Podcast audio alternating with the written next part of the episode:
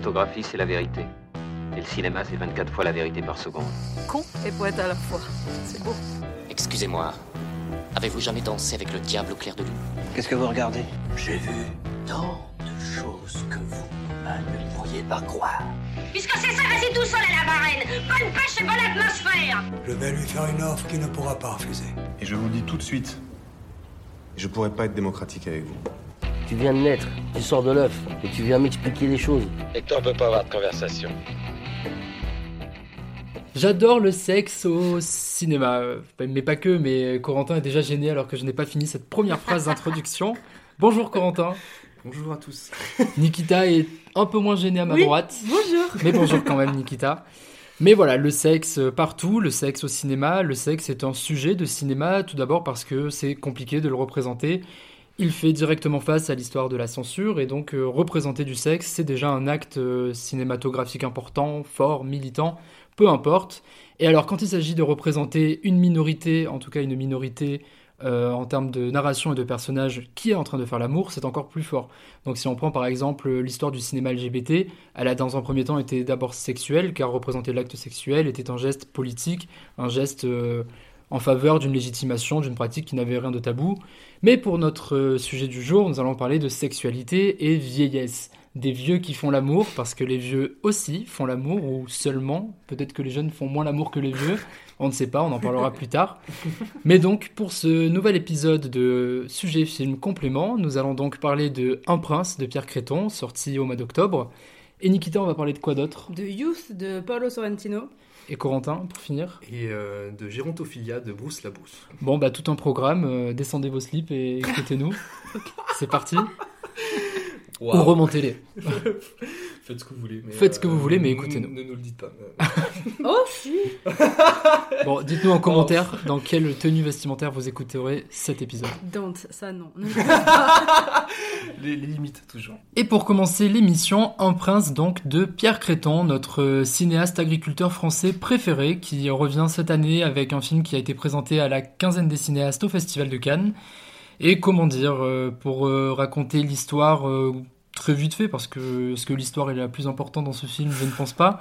C'est l'histoire de Pierre Joseph qui euh, fera un CAP jardinerie, ou en tout cas, enfin je sais plus l'intitulé exact, mais un, Ouais, en gros un CAP dans les plantes et va découvrir les plantes mais aussi la sexualité auprès de son professeur qui est un petit peu plus âgé que lui et puis euh, la vie fera que euh, leur apprentissage durera toute une vie quoi.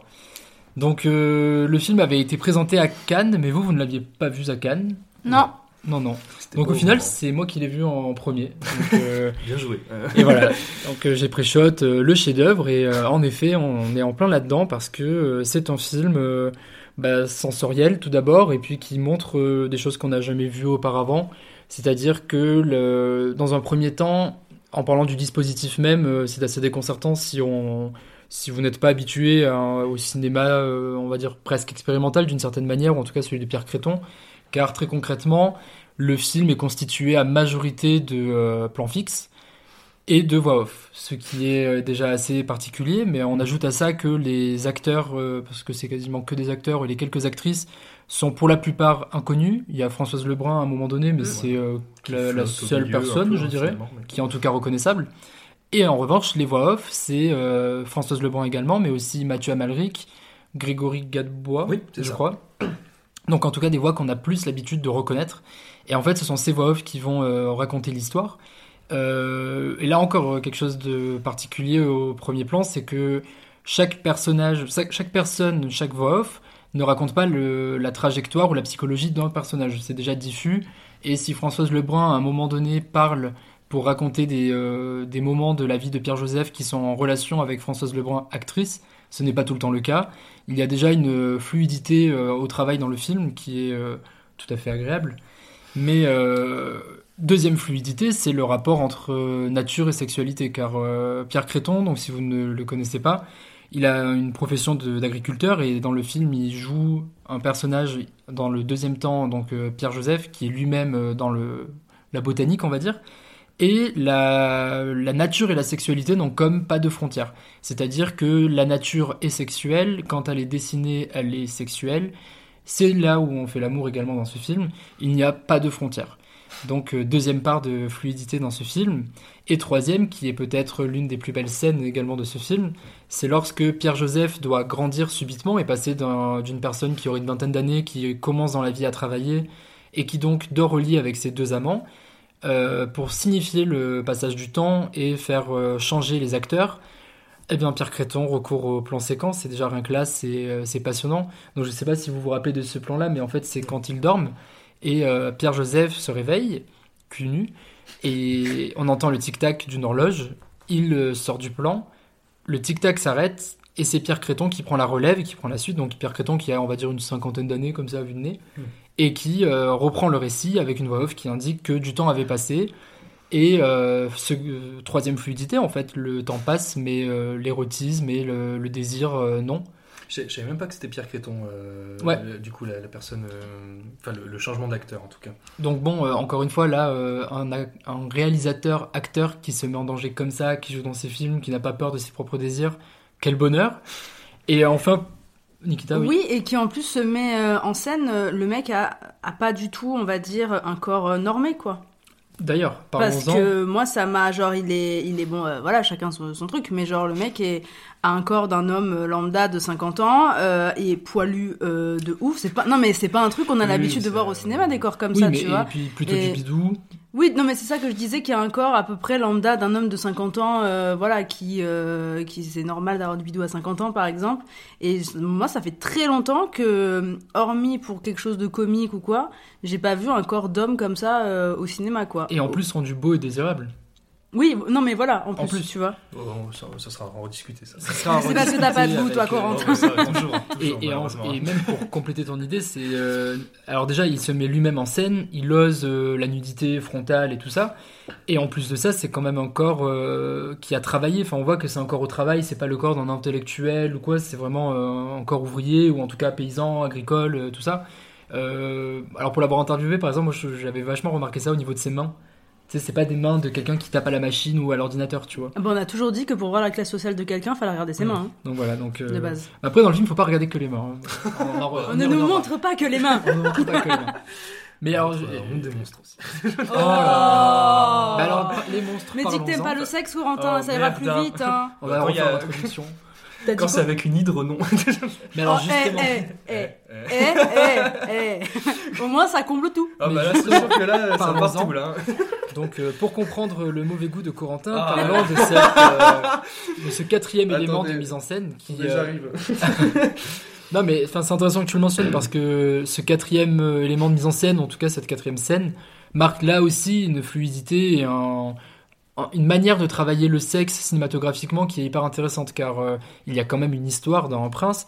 Et donc Pierre Joseph qui est recueilli par euh, alors je sais plus exactement par Kouta je crois. Euh, elle- je, je sais plus exactement si elle l'adopte ou quoi mais en tout cas elle est recueillie par une femme prénommée Kouta qui a également recueilli un enfant qui était un orphelin indien, si je ne dis pas de bêtises, et qui d'ailleurs porte le nom du film, c'est ce prince-là, c'est cette personne-là, qui est absente durant tout le film quasiment. Et en fait, quand euh, Pierre-Joseph a une cinquantaine d'années et est interprété par Pierre Créton, donc, euh, va retourner dans la maison où euh, il a vécu avec cette femme et qui a disparu. Et à ce moment-là, il rencontre donc ce fameux, ce fameux personnage. Et alors ça, c'est quand même intéressant et même pourquoi pas questionnable, mais avec ce personnage, encore une fois, il va y avoir euh, du désir au travail et, la sexualité va s'inviter. Mais euh, ce prince qui est donc euh, indien et qui pourrait presque renvoyer un imaginaire exotique qui pourrait être à remettre en question, va faire survenir dans le récit de manière totalement inattendue du euh, fantastique et du euh, surréel, je pense qu'on peut dire comme ça. Oui. Donc euh, il faut imaginer... Toute la bande son change, il y a tout un parti pris esthétique qui d'un coup n'est plus du tout celui qu'avait tout le film pendant 1h20, en tout cas parce que ça arrive vers la fin en plus. Ouais, hein, une dans le heure, une heure souvenir, dix. hein. Et donc, à ce moment-là, ils sont dans, totale, dans une pièce, le feu crépite, on entend le Voilà. feu d'abord, et comme il fait chaud, il se déshabille, et on voit... musique, euh, complètement hallucinante euh, derrière. Oui, c'est vrai. Enfin, a- Mais donc on voit Pierre-Joseph euh, dans son plus simple élément, et là, quand le contre-champ intervient, on- je crois que c'est directement dans le contre-champ, Hmm. euh, le prince, donc, a une hydre à la place de la bite, genre, euh, une hydre phallique. voilà.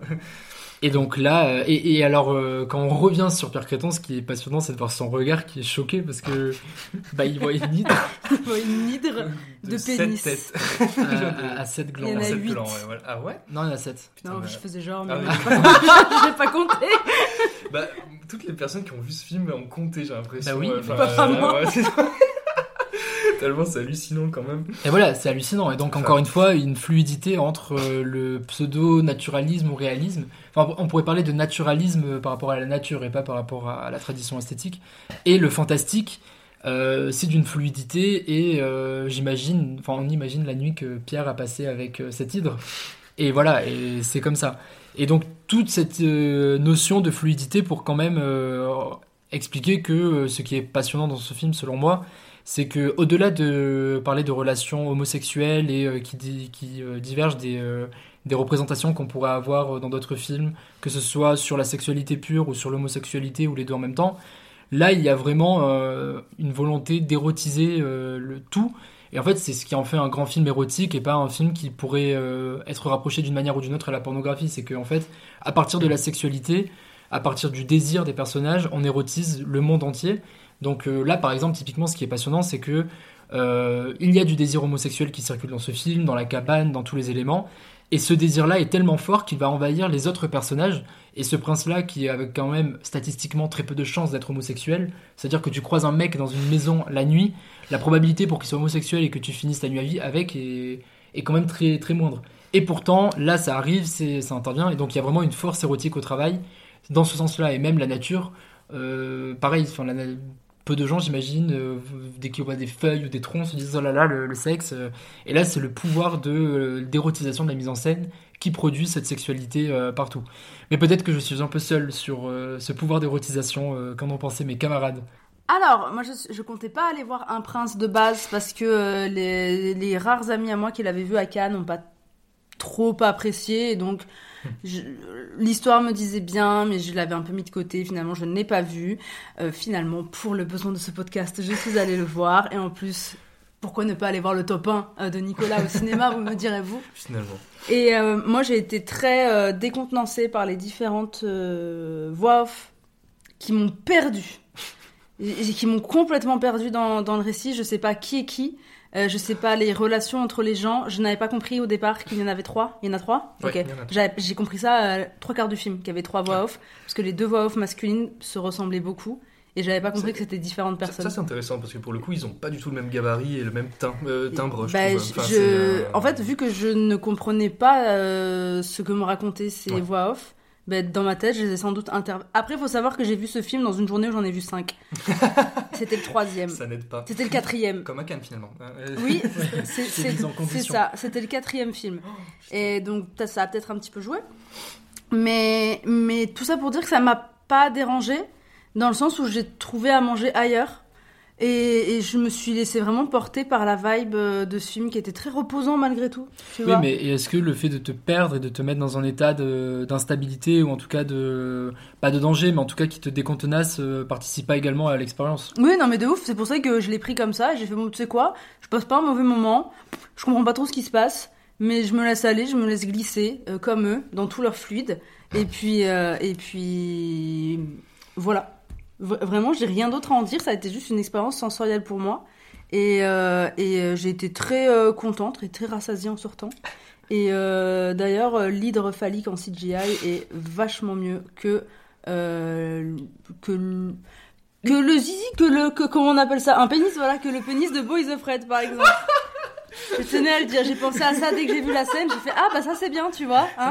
Ari Aster, t'a- t'aurais dû faire la même chose que toute Arrête ta de dire là. comprend pas tes films, justement, Voilà. on les comprend. Justement, on les comprend et c'est nul. Donc euh, arrête, euh, arrête un peu, s'il te plaît. On les comprend trop tes films. Donc arrête, merci. Corentin, même avis, j'imagine. oh, oh là là. Euh, non, moi moi, je suis. euh, Oui, bah, je pense que je, je suis vraiment celui qui a, qui a vraiment le moins aimé euh, autour de cette table. Euh, Après, bon, je, je peut-être peux dire pour ma défense que j'y allais quand même. euh, J'étais pas non plus dans un état euh, très éveillé. J'étais vraiment Oh, ça va, les excuses, hein. Oh bah. Moi, c'était mon quatrième film, j'ai bien merde. aimé, hein. Bon bah alors euh, j'ai détesté. non mais. Vous voulez temporiser et moi, je l'ai mis dans sens. mais non, en fait, moi je trouve vraiment que c'est. euh, Anis Varda avait une phrase très juste, je trouve, à propos du cinéma. Attention, voilà, c'est parti, ça commence, on y va tout de suite. Elle disait qu'il fa- qu'il faut donner envie euh, aux spectateurs de voir, et je. Ah, moi, je suis pas d'accord, Agnès, je suis bon, désolée Après, ça, c'est, ça, reste, ça reste euh, bon, un truc esthétique euh, à discuter. Moi, c'est un film qui, qui est d'une opacité complète, dans le sens où je n'arrivais pas à suivre ce qui se passait à, à la fois à la voix off, que je trouve ultra littéraire et justement très très qui va chercher dans des points de compréhension qui moi m'ont, vraiment euh, m'ont vraiment détaché euh, de, bout en bout. Et euh, une image que j'ai vraiment eu du mal à, apprécier ou tout du moins à m'y plonger. Et je, moi je enfin je et, et c'est pas faute de enfin moi j'aime beaucoup ces films qui essayent justement de, créer une sorte de distorsion entre ce qui se passe à la voix off et ce qui se passe à l'image. Enfin je, je suis un très grand fan des, des films de Malik et je trouve que justement lui quand il utilise la voix off qui raconte quelque chose et que l'image en raconte une autre et qu'ensuite on a euh, une nouvelle idée qui surgit de ça, je trouve ça magnifique. Et par exemple, il y avait un autre film l'année dernière qui avait été très fort là-dessus, c'était Bruno Redal. Et là, je. Il y a deux ans. Il y a deux ans? Ouais. déjà? Non, Ouais. en 2022 qu'il est sorti. Ah, pardon, mais je l'ai vu en festival il y a Ouais, deux ans. oh là Bon, bah, là. voilà, mais euh, bon, bah, du coup, bon, l'année dernière. oh là là. Mais euh, du coup, il y a vraiment eu un moment. En fait, je. Nicolas a raconté le film, euh, a raconté euh, des bribes d'histoire euh, sur euh, ce qui est. Je, moi, je me serais incapable de parler de ce qui se passe dans ce film. Je, je suis incapable de, de- de dire euh, même des passages, hormis peut-être des trucs vraiment. euh, bah, les passages hallucinants euh, avec l'hydre, par exemple, ou ce fameux moment où euh, ça switch d'acteur et d'un coup tu comprends que c'est. euh, Ah oui, ça que- aussi, par contre, j'avais. quoi. Ça aussi, est, j'avais euh, compris l'ellipse, par exemple, par contre. Tu l'avais pas compris Si, ou- si, Ah, j'avais l'avais compris, justement. J'ai fait Ah Bon point de réalisation Mais je, je, je vois Françoise, Françoise Lebrun dans le film, je ne sais pas du tout qui elle est. Je, et en Elle fait, non je- plus, elle sait pas. Ouais, non, mais. Là, elle est perdue avec ses lunettes, c'est Ah, un mood. j'adore. enfin, Ouais, elle vend des, elle vend des, elle est dans, dans une armurerie. En Oui, fait, voilà, elle c'est ça. des enfin, fusils. je- fusils. je- je ne- Et le mec veut lui acheter un fusil, il lui dit combien Il dit ah non lui il est pas à vendre. Mais je, en fait, c'est un film qui, pour moi, d'une. euh, en fait, que c'est c'est pas que je déteste, en fait, parce que je n'ai en, en soi même pas, euh, même pas de problème. C'est juste que c'est pour moi un film qui ne me parle pas et qui euh, n'a. Enfin, qui n'avait pas envie de moi. Mais j'ai l'impression que c'est un film qui tourne pour lui-même, mais peut-être pour d'autres euh, si ça les touche. Mais alors, euh, pour moi, c'est vraiment. euh, Et enfin, en fait, vous, vous parlez d'érotisme, et je trouve que même moi, ça me touche pas tant que ça. Enfin, je, je- je n'ai aucune. Enfin, je, je vois ce qu'il dit en concept, euh, et ce qu'il dit dans la voix off, ou ce qu'il peut dire après par certaines images, mais c'est quelque chose qui, moi, me, euh, me, me laisse complètement indifférent. Euh, alors après, je- à ta- voilà. pour ta défense et pour ta propre charge en même temps. Euh, Oh, wow. ouais, ouais, ouais, ouais, ouais, ça, ça arme Ça- bien ça vénère. Euh, moi, je l'ai vu une deuxième fois en fait au cinéma parce que je l'avais vu euh, dans de mauvaises conditions la première fois et en le revoyant, en effet, tu comprends un peu mieux. Mais euh, donc, c'est pour ta défense. Mais pour ta charge, est-ce que c'est vraiment important? En fait, dans ce que tu dis, ça me fait vraiment penser aux personnes qui découvrent Godard dans les années 60, euh, enfin, c'est le Godard des années 60, et qui, enfin, moi, Et, ça avait euh, été le cas. Quand tu commences avec euh, le Godard des années 60 et toutes ces tics et procédés de mise en scène qui, justement, visent à déconstruire toute une image du cinéma, enfin, toute une histoire, pardon, il y a ce côté, euh, c'est un cinéma d'intello et moi, je suis bête. Et après, en fait, tu Bah, revois ces euh, films et tu apprends à Je comprendre qu'il y a peu- autre chose derrière et que ça se passe pas tellement euh, comme ça et que c'est prendre les choses à l'envers, tu vois. Bah, je, je vais dire un truc un peu terrible. Moi, la dernière fois que j'ai eu cet effet de rejet immédiat, en fait, et t'en parles, et c'est effectivement ça, c'est le livre d'images. Enfin, Oh, allez, moi je m'en vais Je pars Ou pour moi, c'est un, film qui euh, veut absolument pas que je sois là. Enfin, et- Mais- mais tu vois- mais, euh, je, mais je, et je peux comprendre que certains ça les touche ou que ça puisse euh, les- leur parler. Mais c'est pour moi un film qui, euh, comme un prince, qui esthétiquement euh, choisit de prendre tout ce que, ce qui ne me, enfin, en fait, me donne pas envie, quoi. Enfin, Mais justement, assez, tu vois, euh, est-ce que c'est pas euh, un rejet d'une forme de cinéma qui était peut-être pas familière? Et je suis désolé, là, ça fait vraiment gros pédant de dire ça. Mais en tout cas, Bah, euh, le fait que euh, ce s'amuser comme comme en fait s'amuser serait la règle principale pour rentrer dans le film et qu'en fait tu essayes de t'accrocher Bah, toi à des éléments plus classiques et à pas lâcher ouais, prise tu Marvel, vois. quoi. Non mais c'est pas, c'est pas amusant de d'être dans un labyrinthe euh, dans lequel même Pierre Créton a perdu la clé. Tu vois, Enfin, je, mais, je- mais je pourquoi t'aimes pas euh, déambuler dans ce labyrinthe et non, te mais en perdre, fait, tu vois le- parce ce que que- le labyrinthe est quand même ce que- ce que euh, je veux dire, habité de, de cabanes à branlettes enfin je veux dire tu vois le, le labyrinthe c'est quand même mais, on euh, Là, sur le construit champ lexical de la botanique. Euh, Oui, oui, bah, ça c'est bouge très bien. pas. hein. on construit enfin ils construisent littéralement une cabane pour faire l'amour Oui, mais tu vois c'est, quand même euh, des trucs pas si compliqués tu vois enfin, Ouais, non, bah, Juste, ça, tu vas dans la cabane je et tu souviens baises, pas tu ça. vois. La cabane, je me m'en souviens pas. Bah, il faut que t'ailles le C'est, voir une deuxième fois, Non, mais c'est- vraiment un film où genre je, suis incapable de raconter le moindre bribe de scénario. Oui, mais alors est-ce que tu peux pas plutôt raconter tes émotions et tes sentiments Ah, bah, Genre vraiment la, bah, bah, sensibilité pure de ce que t'as fait ressentir les images, tu bah, vois. Du pur ennui et euh, du Oui, sommeil. voilà, donc de l'ennui, du sommeil. ah, c'est déjà plus intéressant, euh, limite, tu non, vois, de ça. le voir comme ça. Et, et en fait, que, que d'un coup, euh, de ces images euh, qui, moi, m'endorment, enfin, me- d'un coup, la voix de, Gré- de Grégory Gadebois euh, en mode France Inter qui arrive et qui fait euh, J'ai très envie de le branler. Et a des trucs qui, en fait, tout de suite. J'adore, me- moi, ça. Et, mais en fait, Des tout- fois, et ça pop suite, dans ma tête, des voilà. phrases comme ça. Et, et c'est dit, ah, traumatique, bah, quoi. Bref. Mais bon, et après, enfin, quand même, pour finir, et. et c'est- c'est- Pardon. et je, veux terminer là-dessus, c'est qu'en fait, je, je veux bien comprendre que ce sont euh, peut-être des trucs qui me, qui sont à moi personnels, mais je- en fait, c'est des motifs. Il y, a- il y a plein de motifs dans le film où je me dis, dans d'autres films, qui, ça me parle plus. Enfin, ça, là, je, Donc je- je, bah, citais euh, Malik et je citais Ouais. Rénal. Enfin, ce sont des Donc manières. la voix off, par exemple. C'est ça, la manière d'utiliser une voix off qui est complètement à contre-courant de ce que propose l'image. C'est quelque chose qui peut en soi beaucoup me plaire, mais je, là, ça ne me parle pas du tout. Mais alors, t'as vraiment eu aucune scène qui a marché pour, sur toi? Parce que Ah bah, moi, en fait, par euh, exemple. si, l'hydre, parce que genre d'un coup, j'étais en mode qu'est-ce que c'est que ce truc Oui, euh, puis là, il y a un montage sonore qui est construit petit Oui, à petit. voilà, j'imagine que tu te réveilles de ta sieste et tu vois 7 bits. euh, C'est ça, il y, a quelque euh, chose d'autre complètement Voilà, hallucinant. samedi soir euh, que- normal, quoi. Un samedi non soir normal. Non, et euh... Et alors, peut-être Nikita, toi, est-ce qu'il y a une autre scène euh, qui t'a fait de l'effet ou qui t'a procuré quelque chose? Est-ce que, en- Une scène, un plan, quelque chose? Parce que moi, par exemple, je sais que j'ai beaucoup euh, câblé sur la scène euh, où il trempe le pain. Ah oui, alors ça, mais pareil, hein, complètement oublié. Mais euh, Et- si, si, je me souviens d'un feu de paille, pardon. Enfin, euh, Donc, euh, si tu t'en rappelles pas, Nikita, tu sais, c'est. euh, Si, si, je m'en rappelle. Bon, je l'explique pour celles et ceux qui l'ont pas encore vu. Mais euh, c'est Pierre-Joseph qui part à la chasse avec euh, bah, des chasseurs. Et d'un coup, on a une voix off pendant qu'il mange à table après la partie de chasse. La voix off qui dit que le cousin de Pierre-Joseph était à table et qu'il le baisait régulièrement tous les 15 jours, un truc comme ça. Et ça sort de vraiment de nulle part. Et en Ah fait, oui, ils sont euh, tous ensemble, ils, ils sont tous à table, ouais, quoi. donc, on- on- Enfin, moi, je, J'adore cette scène. Hein. bah, moi, je la trouve brillante parce que tu t'imagines ces gens-là parler de, euh, de chasse et de, enfin, de clichés de chasseurs, quoi. Et d'un coup, t'entends que le mec euh, adore la bite de son cousin, qu'elle est hyper grosse ou je sais pas quoi. Et d'un coup, en fait, il y a ce plan où euh, on voit euh, ce mec et son cousin, donc, tremper le pain dans la même assiette pleine de sauce. Et donc, ça, c'est l'érotisme pur, en fait. Corentin, pourquoi t'as pas aimé ce plan?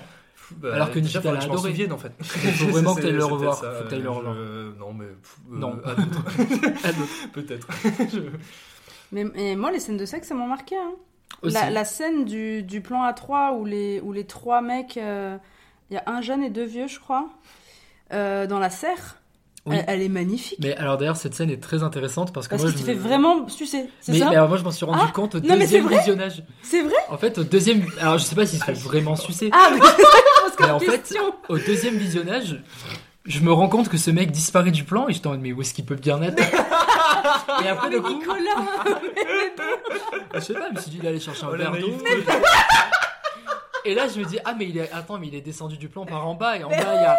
Ah Et, genre, et, et vraiment, je me suis dit, mais oh, ça, c'est radical. C'est super. radical. Bravo, Pierre. C'était super. J'adore cette scène, hein. Non, c'est super. Mais même, Ah, je la c'est trouve super. très belle. Et, et après, quand même, euh, l'idée que du coup Corentin n'a pas eu parce qu'il s'est endormi devant le film, c'est qu'à la fin, ce qu'il y a aussi de très beau et. Non, mais je- euh, bon, mais j'ai- quand même vu le film. Non, mais ce qu'elle a- Enfin, moi j'aime beaucoup la fin même aussi. si moi j'en euh, doute aussi un peu des fois, hein, mais.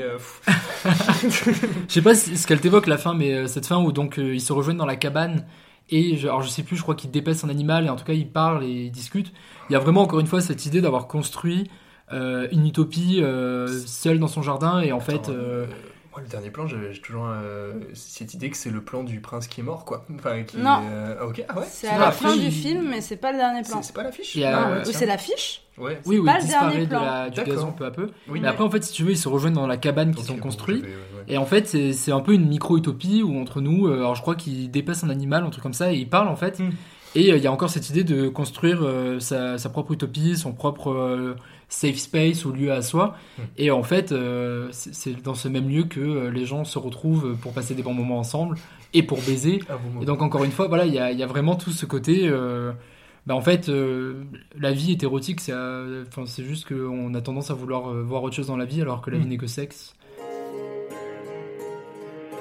Ce garçon-là m'est littéralement tombé dessus sans que j'y prenne garde. En prenant la direction de l'école, j'ai vu arriver toutes sortes de gamins. Pierre-Joseph était à part. En somme, c'est le premier enfant que j'ai adopté.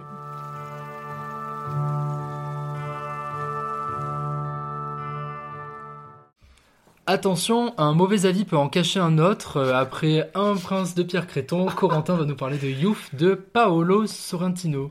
Euh, oui. Eh bien, on t'écoute. Je m'y attendais pas cette. ça, ça- Euh, oui, Youth de Paolo Sorrentino qui est sorti en euh, 2015. 2015, voilà. 2015, euh, c'était passé à Cannes. euh, bon, il faut savoir que Paolo Sorrentino, c'est bon, c'était un, c'est un grand réalisateur italien euh, contemporain qui euh, fait partie de cette génération comme avec Nanni Moretti qui a été découvert et qui est un des habitués de Cannes. Euh, alors, hormis son dernier, puisque c'est un film Netflix et euh, qui a été passé à Venise, du coup, comme Oui, tout film Netflix, finalement, avec la main de Dieu. Et euh, Youf était son. euh, et bon, f- fait partie de, de ces films, alors qui ne sont pas italiens et qui sont justement qui s'inscrivent dans sa période un peu américaine. Et, euh, Notamment avec euh, le film avec Sean Penn. Oui, euh, This, This Must Be the Place. This must be the place. voilà. This must be.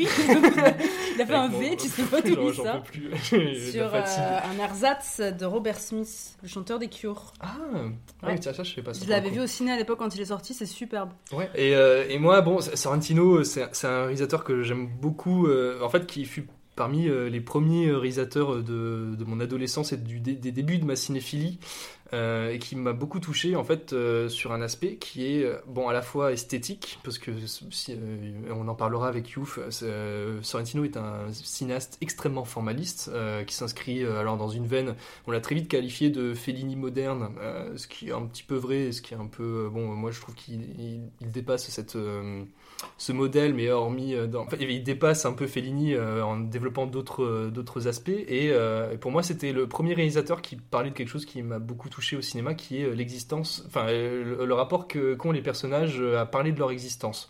Et Youf s'inscrit, ben, en fait, pile poil là-dedans, puisque ça parle effectivement de euh, Oui, parce qu'au final, tu nous as pas raconté l'intrigue, euh, grosso modo, bah, pour les alors, parlons, non, pas vu. euh. Youth est l'histoire d'un euh, alors de Michael Caine qui joue un vieux compositeur maestro qui est maintenant à la retraite et qui se voit proposer euh, Comme Michael Caine, d'ailleurs. oui finalement et euh, qui se voit proposer par un émissaire de la reine d'Angleterre de produire un concert d'une de ses œuvres les plus connues et euh, ce à quoi il s'y refuse, alors pour raison personnelle, et je, on va pas en dire un peu plus, on pas en dire plus parce que c'est l'un des, arcs du, du film.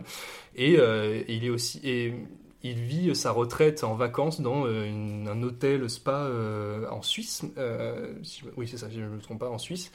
Et à, ses côtés se développe un autre personnage qui, je trouve, est aussi un personnage principal du film, qui est celui de Harvey Keitel, qui lui joue, alors bon, une sorte, on pourrait potentiellement dire un double de Santino, qui est un réalisateur qui va produire son dernier film et qui termine son scénario et qui euh, bon bah tout son arc c'est de savoir avec ses, sa cohorte de scénaristes euh, parce qu'ils sont cinq un truc comme ça je sais même plus quatre euh, bon en Six, tout non, cas, ils sont plus cinq, ouais, six. ouais voilà un, un bon groupe de scénaristes ils, imaginent la fin ce qui serait la fin du dernier film d'Harvey Keitel et bon pareil ils- en fait tous ces personnages là ce personnage là c'est pardon ces personnages là sont ici pour par prétexte pour parler après de leur vie, en fait, développer toute leur, tous les regrets ou finalement euh, tous les plaisirs qu'ils ont eus euh, lors de, de leur existence.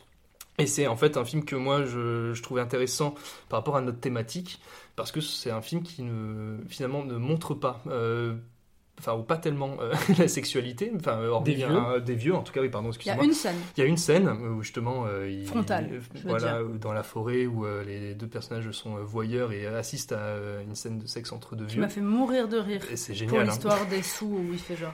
Oui. Enfin, ouais, ils ont, ils ont tout, en fait, tout, le film est, je trouve, extrêmement drôle et extrêmement plaisant à regarder parce que les, dialogues sont, euh, fabuleux euh, chez Sorrentino.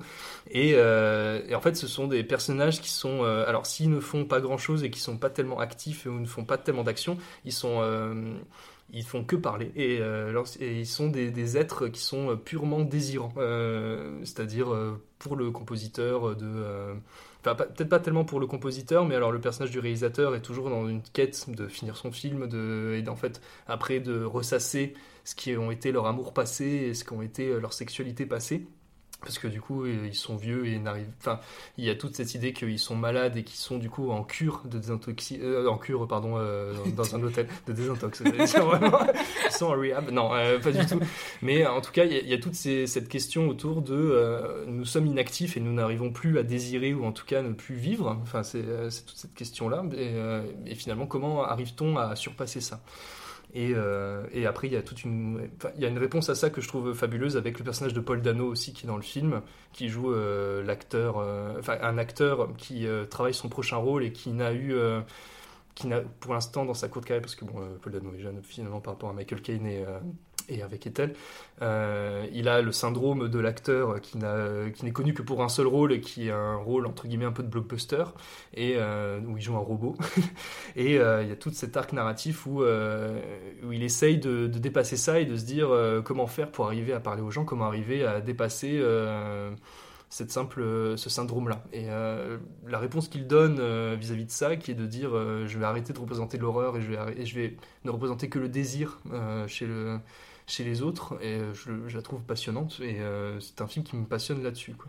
Faudrait quand même que tu parles du rôle qu'il interprète parce que certes c'est Ah, un... moi je trouve que c'est ça fait c'est un, c'est il le- un faut effet voir, un quoi. peu de suspense et tout mais euh, ah toi pour toi c'est Ah, euh, moi, je, je, je comptais pas tellement en parler parce que pour le coup, je trouve que c'est fabuleux quand on le sait pas. Enfin, moi je trouve que ça va limite à contresens de ce que tu dis Ah avec ouais désir et tout ça euh, Ben, parce que justement, je trouve que ça marche. euh, C'est ce qu'il dit tout de suite, c'est que d'un coup. euh, Il dit comment, vu que je veux, vu que je veux que- jouer que le désir, comment je peux jouer un personnage pareil? Et c'est c'est ça, après. Et c'est là, il arrête. Il arrête, ouais, il veut plus le faire. ah pardon quoi. oui ok j'avais pas entendu c'est parce oui. qu'il y, a- Oui, oui, y non, tout ce dialogue. En... Ah bon, on, on va, on va, on va en parlons-en hein, du coup peut-être du coup.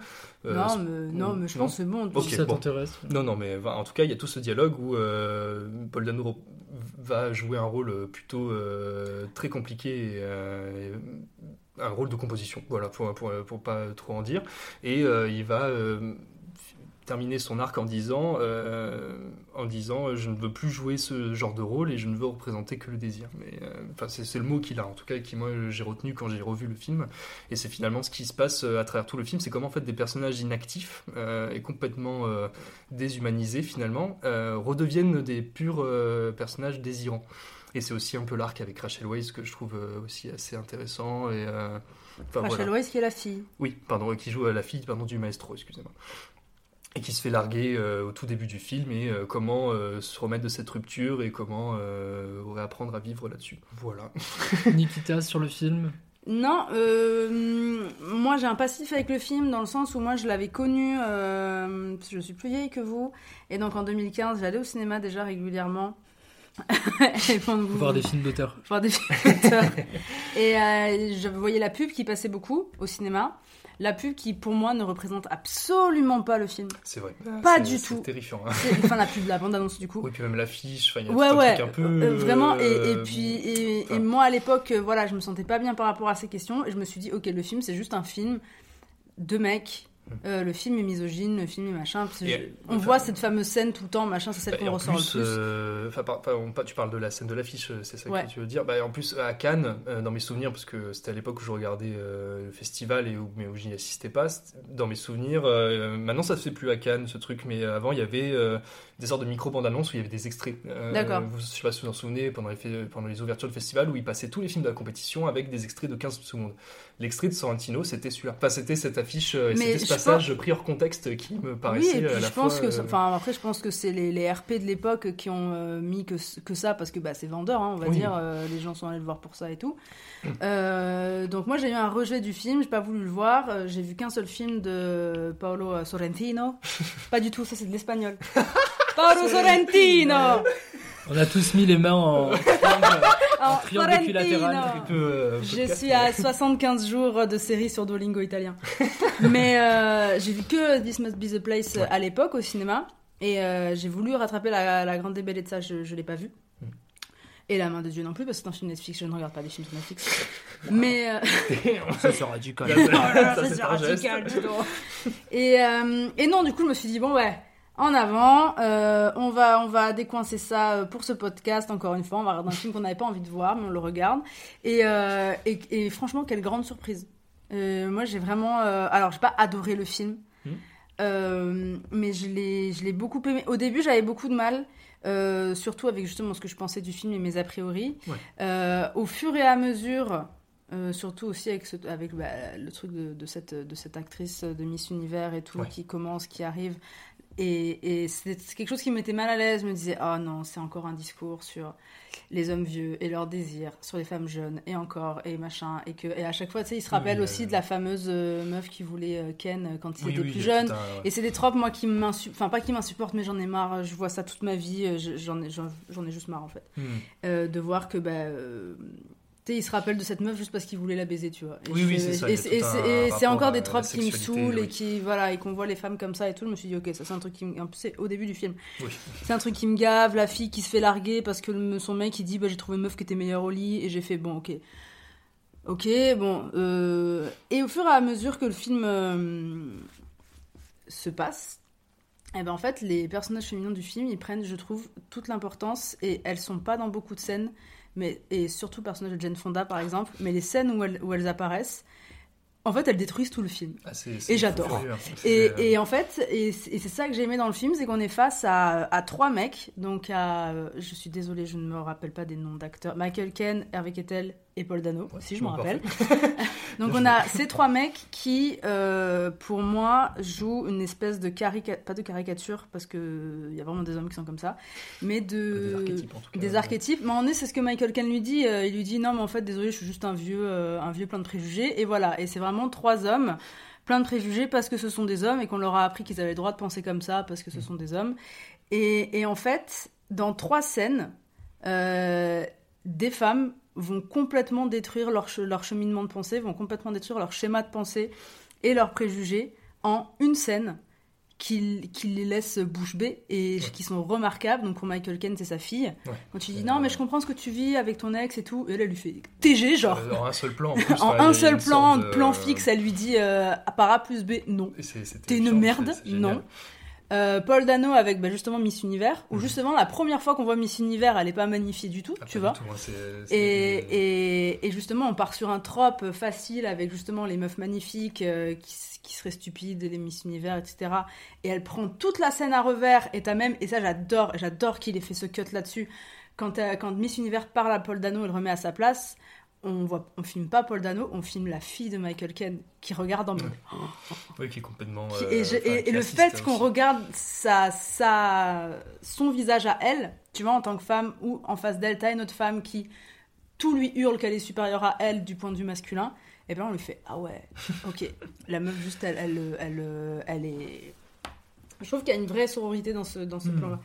Et, euh, et avec euh, Hervé Kettel et la scène de Jane Fonda qui lui dit. euh, qui lui brise un peu ses rêves de son film et qui lui dit bah non en fait t'es un réal de merde tu faisais des bons films au début maintenant c'est de la merde et il va falloir que quelqu'un te le dise et elle lui explique par A plus B pourquoi et je trouve que justement ce, ce trope de euh, scénaristique de bah voilà au début on te met trois personnages masculins très j'ai pas l'adjectif mais plein de préjugés très archétypales et qui se font euh, laminer euh, la tête euh, par euh, trois femmes dans le récit, trois femmes qui- avec qui ils ont des relations différentes en plus, tu vois. Et pour finir en apothéose, je trouve, avec la femme de Michael Ken, avec un plan qui est. Qui, qui... C'est horrible de dire ça, mais qui vraiment euh, sort du cinéma d'horreur, tu vois. Oui, c'est horrible de dire ça, a- parce que justement, en plus avec le titre qui est Youth, tu vois, là, t'as vraiment le contre-coup avec ce plan-là d'elle qu'on voit à la fenêtre, qu'on Mm. voit que de dos, et qu'à la fin, on la voit à la fenêtre, on comprend en fait ce qui se passe. Et euh, ce plan, je le trouvais euh, terrifiant, magnifique et hyper triste en même temps. Et je trouve que justement, c'est la symbiose de ces trois histoires-là. Euh, surtout quand on sait pourquoi justement euh, il ne voulait pas faire le, le spectacle Ouais, et ce qui se passe à la fin. Et euh, donc voilà, je trouve qu'il y a deux trois trucs datés. La scène Ouais, quand même, la fameuse scène, je la comprends pas quand même parce que je trouve qu'elle va un peu à. Je comprends pas cette scène. La fameuse Ah, la- scène la- dans la- la, l'affiche, du de, coup, oui, euh, de l'affiche de Miss Univers qui va, qui en effet ne ressemble pas du tout à la Miss Univers. C'est la même actrice, Oui, c'est ça qui mais c'est un truc de ouf. Elle se Et même. Nikita découvrit le maquillage. non mais là c'est même pas le maquillage, c'est là il y a- y des prothèses même limite. C'est un truc de ouf, tu vois. assez. euh, Et, et ça, j'ai pas compris. J'ai compris euh, la. Pareil, le truc qui me donne un peu le hic parce que c'est des mecs, encore une fois, qui voient une meuf euh, que par ce prisme-là. Oui, en plus, mais- c'est très voyeur quand même. euh, En comme plus, c'est très voyeur euh, et, et même la caméra, elle est très oui, voyeuriste. enfin, elle s'en cache pas. Et, et, et voilà, le... j'ai quand même trouvé ça joli euh, que Hervé Kettel dise euh, Vous m'embêtez alors qu'on est en train de vivre notre dernière idylle. Ouais. Et je suis ok, ça c'est un peu joli, même si la façon de l'emmener, j'aime pas. Mais j'ai pas compris. Michael Ken qui dit On dirait pas du tout la même qu'on a vue. Ça j'ai compris. Et, et- et le- ça j'ai fait ok.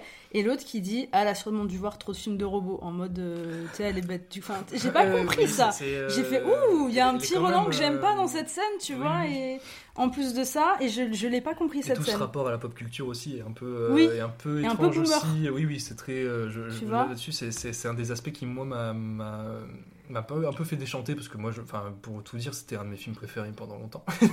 enfin, c'était Virgin euh, Corentin. Non, mais c'était un, c'est un des films qui me donnait envie de faire de la réal et j'étais en mode, je veux faire des films qui ressemblent un peu à ça. Et. Euh, et- Non, bah, de Non, toute parce façon, qu'on est potes, tu vas là, pas. donc, tu- euh, ouais, ouais, bah. Bah, je sais Bah, pas, je t'aime bien. pas moi. mes films, hein, tant pis. J'irai pas les voir. J'irai Non, pas les mais, voir. euh, non, mais en tout cas. Tu vas aller alors- voir et tu mettras un sur son critique. tu feras Win is Win, je l'ai vu. je hein. moi, je je note en mode, bah, c'est bon, tout va bien alors. C'est que je fais bien les choses. Nicolas n'aime pas. tout va bien alors. Non, mais enfin, il y, a- il y a quelque chose moi, avec la caméra qui me plaît beaucoup euh, chez, chez Sorrentino, mais. euh, Alors qu'est-ce qui te plaît dans la caméra de Sorrentino? En fait, je, je, je trouve que. C'est qu'elle a des piles pleines, euh, En fait, je trouve ça Elle fou. a les quoi des piles pleines de a les- batteries. Elle est allumée. Genre, Ah, c'est juste ça la vanne.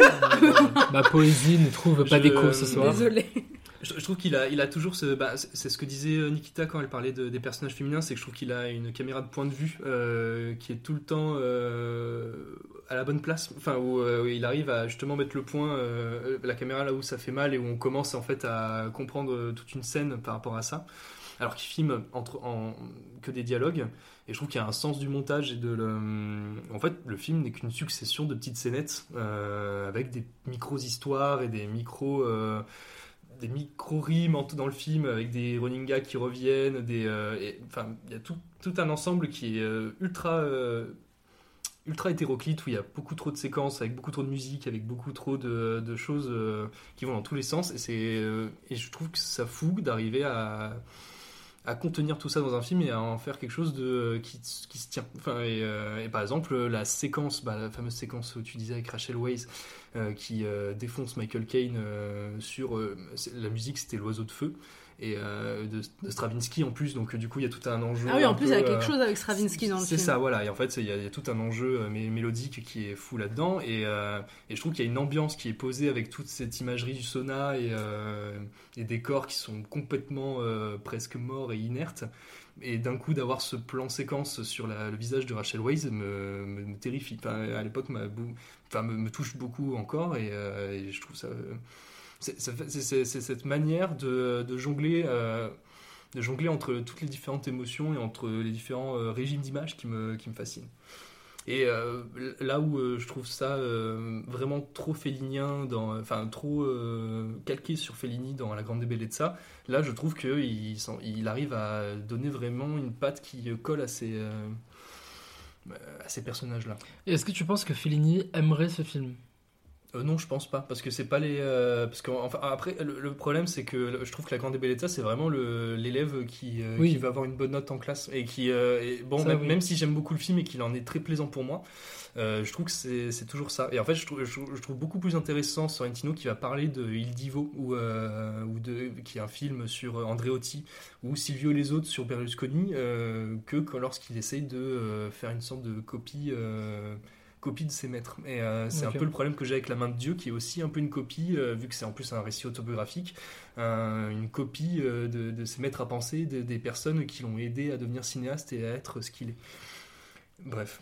Beaucoup de problèmes donc dans ce film. Oh non, pas tellement.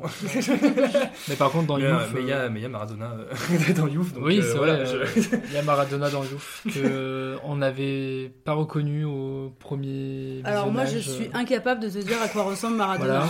Moi, à part Non, mais alors- Messi et, et, et- et Zinedine Zidane et. Cristiano Ronaldo, oui, Mbappé. Mbappé, en fait, Mbappé. Franck, le, Franck Leboeuf, voilà, en fait, on va commencer. Franck Leboeuf, Lizarazu, Thierry Henry. Lizarazu, Thierry Henry, voilà, je suis incapable de te, de te Non, dire après, euh, David Beckham. En fait, j'en connais plein. Mais pas lui. mais, mais pas Mais lui. tu n'as pas la main de Dieu finalement. Mais je n'ai pas la Non, main de. Dieu. Mais euh, ouais, bah après, Sorrentino euh, ne se cache pas de, du fait qu'il adore le sport, et, Oui. euh, euh, surtout Oui, oui. le foot. Et... Oui, oui, oui. Bon. Mais bon. Euh, Bon, du coup, à toi, voilà. Nicolas, vas-y. À moi, euh, allez. Donne ton. Non, mais en fait, euh, alors j'ai l'habitude d'être le plus intéressant de nous trois dans ce podcast. Oh, Mais là, ce ne sera il pas le cas. Pense, il le pense. Ah, il le C'est pense. pas vrai. le pense de fou. C'est pas vrai, promis, c'est pas vrai. Promis. Promis, je le promets. Il le promet. Mais alors, en tout cas, là, je le saurai définitivement pas. Et euh, pour euh, expliquer pourquoi, euh, d'abord, c'est quand même, il faut peut-être partir de là. Sorrentino, c'est un homme dont je n'ai jamais vu ses films au cinéma. Je, La main de Dieu, c'était sur Netflix. Youf, je l'ai vu une première fois au lycée sans rien comprendre sur ma télévision. Et j'ai revu ce film sur mon, mon ordinateur en 2023 sans en comprendre plus aujourd'hui. T'as pas vu la Grande Bellezza Non, j'ai pas vu Ah, la Grande j'aurais pensé, Bellezza. Mais non, je, je moi, suis un homme avec quelques failles. euh, De toute façon, tu viens d'en enfin, découvrir une, Nikita. Moi, j'en ai vu qu'un seul. au Mais nous allons refermer ce volet gênant de ma personnalité. non, non, non, mais voilà. Donc, euh, il faut commencer par là. J'ai jamais vu de film de cet homme au cinéma, et pour moi, il y a une euh, une porte qui est verrouillée, qui fait que de base, euh, je ne suis jamais rentré dans un Sorrentino. A priori, peut-être que c'est une, une de ces raisons, et je me réserve le droit Bon. d'évoluer sur euh, le cinéma de cet homme, même si je pense que euh, une idée se fiche peu à peu. Et donc, euh, Youf, euh, premier, alors problème, en tout cas, je sais pas, mais en tout cas, premier, première branche à laquelle je me rattrape en voyant le film, c'est qu'il a une esthétique qui, moi, me rappelle beaucoup Ruben Östlund. Et en fait, Ah euh, bon à partir de là, euh, j'en tisse quelque chose. Mais, Mais il a cette espèce de- d'esthétique pseudo euh, tourismo publicitaire où on les voit. euh, en fait, c'est que des plans euh, de, de publicitaires quoi.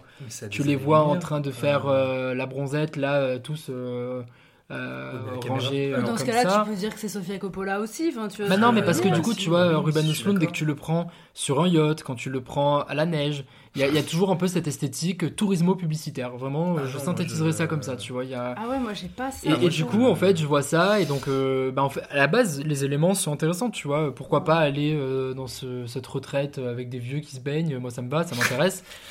Quand je vois la, la, la manière qu'il a de composer ces plans-là, moi, ça me rappelle vraiment Ruben Östlund, et en fait, de là, les, les- la, la comparaison continue, en fait. Et, et à partir de là, moi, je trouve que c'est hyper cynique et très peu incarné. Et... Enfin, tu vois, par exemple, euh, typiquement, là, cette scène euh, qui fait l'affiche du film, bah voilà, c'est là et euh, il fait son petit malin. Et après, euh, la scène, elle passe à autre chose. Et en fait, j'ai vu Sorrentino faire le petit malin. Et après, je le vois faire le petit malin dans la forêt. Je le vois faire le petit malin à table. Et en fait, je, Mais, euh, je trouve tu- que le film, tu- en fait, manque d'honnêteté et de, en tout cas, de. Tu peux quand même dire que genre si c'était Ostlund qui avait filmé la séquence euh, pardon de, de la de, enfin, de l'affiche, euh, il aurait fait en un seul plan. Alors après, moi, je parle Tu justement vois, de, je- je, je- parle juste de chose, euh, composition de plans qui renverrait une espèce d'esthétique tourismo publicitaire. Ah, Vraiment. enfin, en fait parce que la caméra ne fait que bouger presque chez Sorrentino, j'ai l'impression. Enfin, Ah mais après je te parle me- juste de, oui, oui. de, de l'image, pas genre de ce qu'il fait avec sa caméra, tu vois, vraiment de ça, c'est, renvoie à euh, ce, truc-là. Et je à la limite, mais- je alors pense qu'il parle de construction de plan plus qu'autre chose. Non? Ouais, de construction de mais, de, euh, de- d'étalonnage, hein, d'images, des choses comme ça. Euh, Et bon, en fait, euh, à la rigueur, alors moi en vieillissant, je me mettrais presque à apprécier Oslund, donc euh, je suis désolé. Oh Mais euh, à la limite, je reconnais à Oslund ce- cette Moi, vous tentative. me faites beaucoup de peine là ce soir. là, Tentative. c'est- terrifiant. Je dis pas, je dis pas. pas qu'il y arrive, mais en tout cas, je reconnais à Oslund la tentative de- d'aller creuser ces images-là et d'aller euh, montrer la merde sur laquelle elles sont bâties.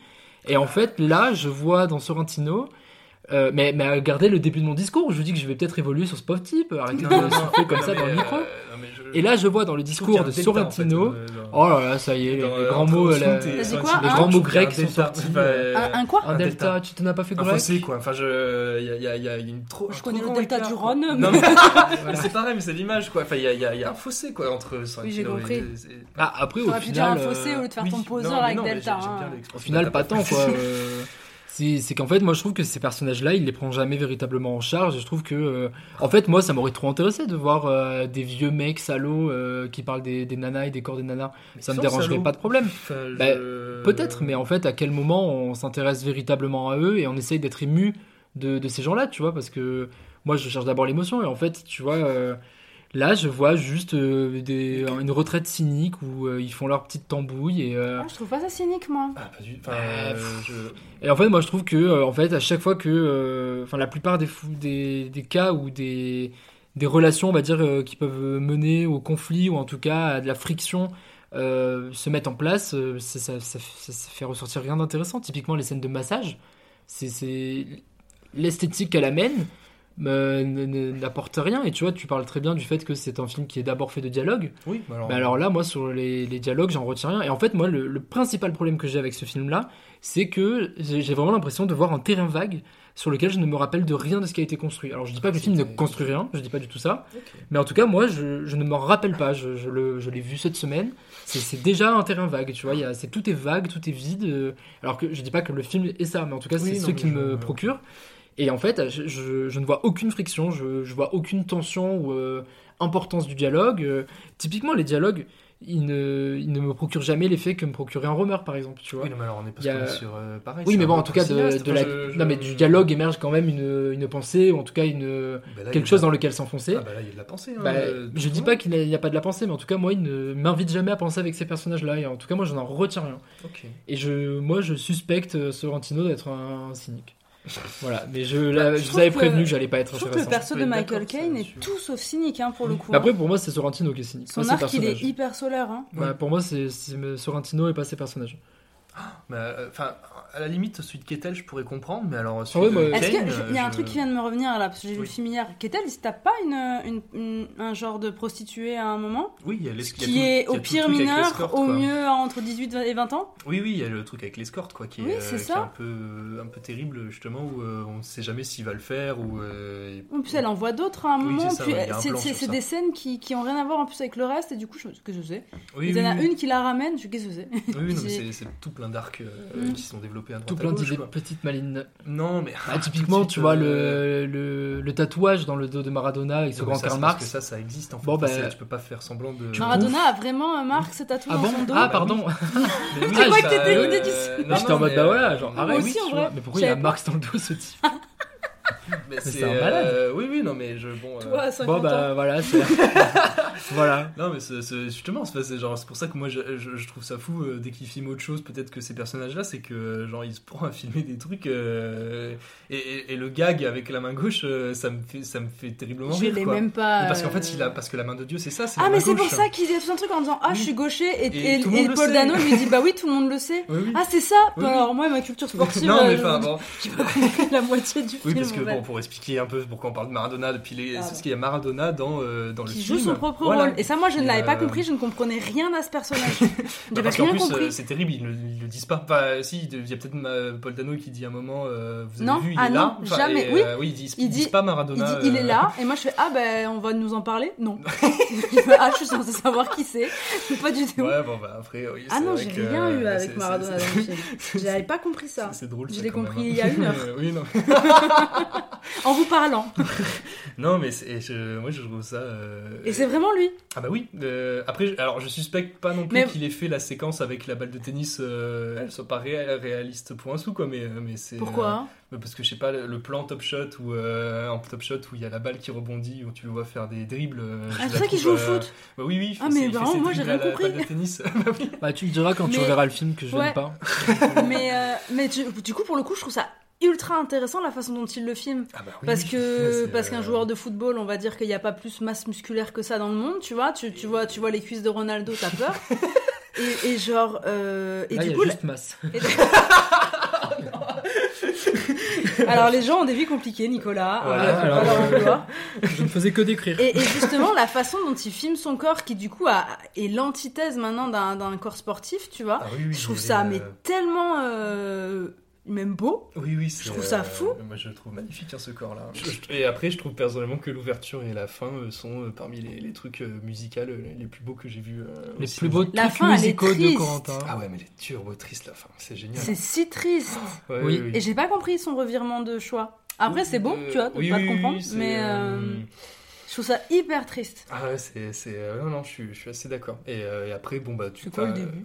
Bah, le début, c'est bah, juste, c'est pas, c'est- c'est pas grand chose. Pour le coup, c'est juste le plan euh, sur la- les chanteurs, euh, chan- euh, sur le groupe euh, The Rosettes Bands qui. Ah oui, qui chante une qui musique chante. connue Ah oui, oui. qui est. Bah oui, bah, Florence Florence and the Machine, Voilà, j'ai pensé ça. à toi, j'ai fait et You've Got ce- the Love. oui, Voilà, avec ce qu'on n'a pas eu au concert nous d'ailleurs. Ouais. Ah merde. Ouais. Comment Elle, Bah, la chante pas depuis des années en fait. Ah, tu sais, bon, elle, fait un peu son Radiohead qui veut pas jouer son Ok, clip en live, tu je- vois, on était dégoûtés. Parce que pour le coup. euh, Parce qu'on a payé 75 balles quand même la place Florence. On n'a Merde. même pas eu ta chanson, merde. Waouh, des revendications finalement. Mais non, et ce plan circulaire, euh, enfin où non, en fait la caméra est sur la scène et tourne Oui, en et même la temps scène que est le- circulaire. voilà, et, pas la... et le plan tourne en même temps que, le, le- que la chanteuse euh, qui chante. Et je trouve ça, je trouve ça magnifique comme pour, euh, premier plan pour faire un film. Oui, c'est beau.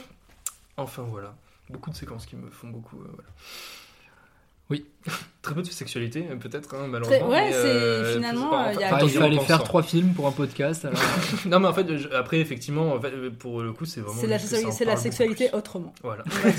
non, mais dans le sens où c'est bien aussi de. frontal, non Et on va parler de ça dans notre complément. Que euh, c'est pas une sexualité physique et frontale et Oui. que c'est tout ce qu'il y a autour, c'est plus du désir, ce qui fait aussi partie de la sexualité. Hmm. Mais Et, comme euh, euh, le film est apparu comme une grande branlette, euh, ça marche Oh, pas. Oh Allez, on arrête là-dessus. On arrête là-dessus. Coupé. Fini. Her Majesty the Queen would be simply ecstatic to hear you conduct your famous simple songs. I will not. Well, I'm sure you've not forgotten how it's done. No. I haven't forgotten how it's done.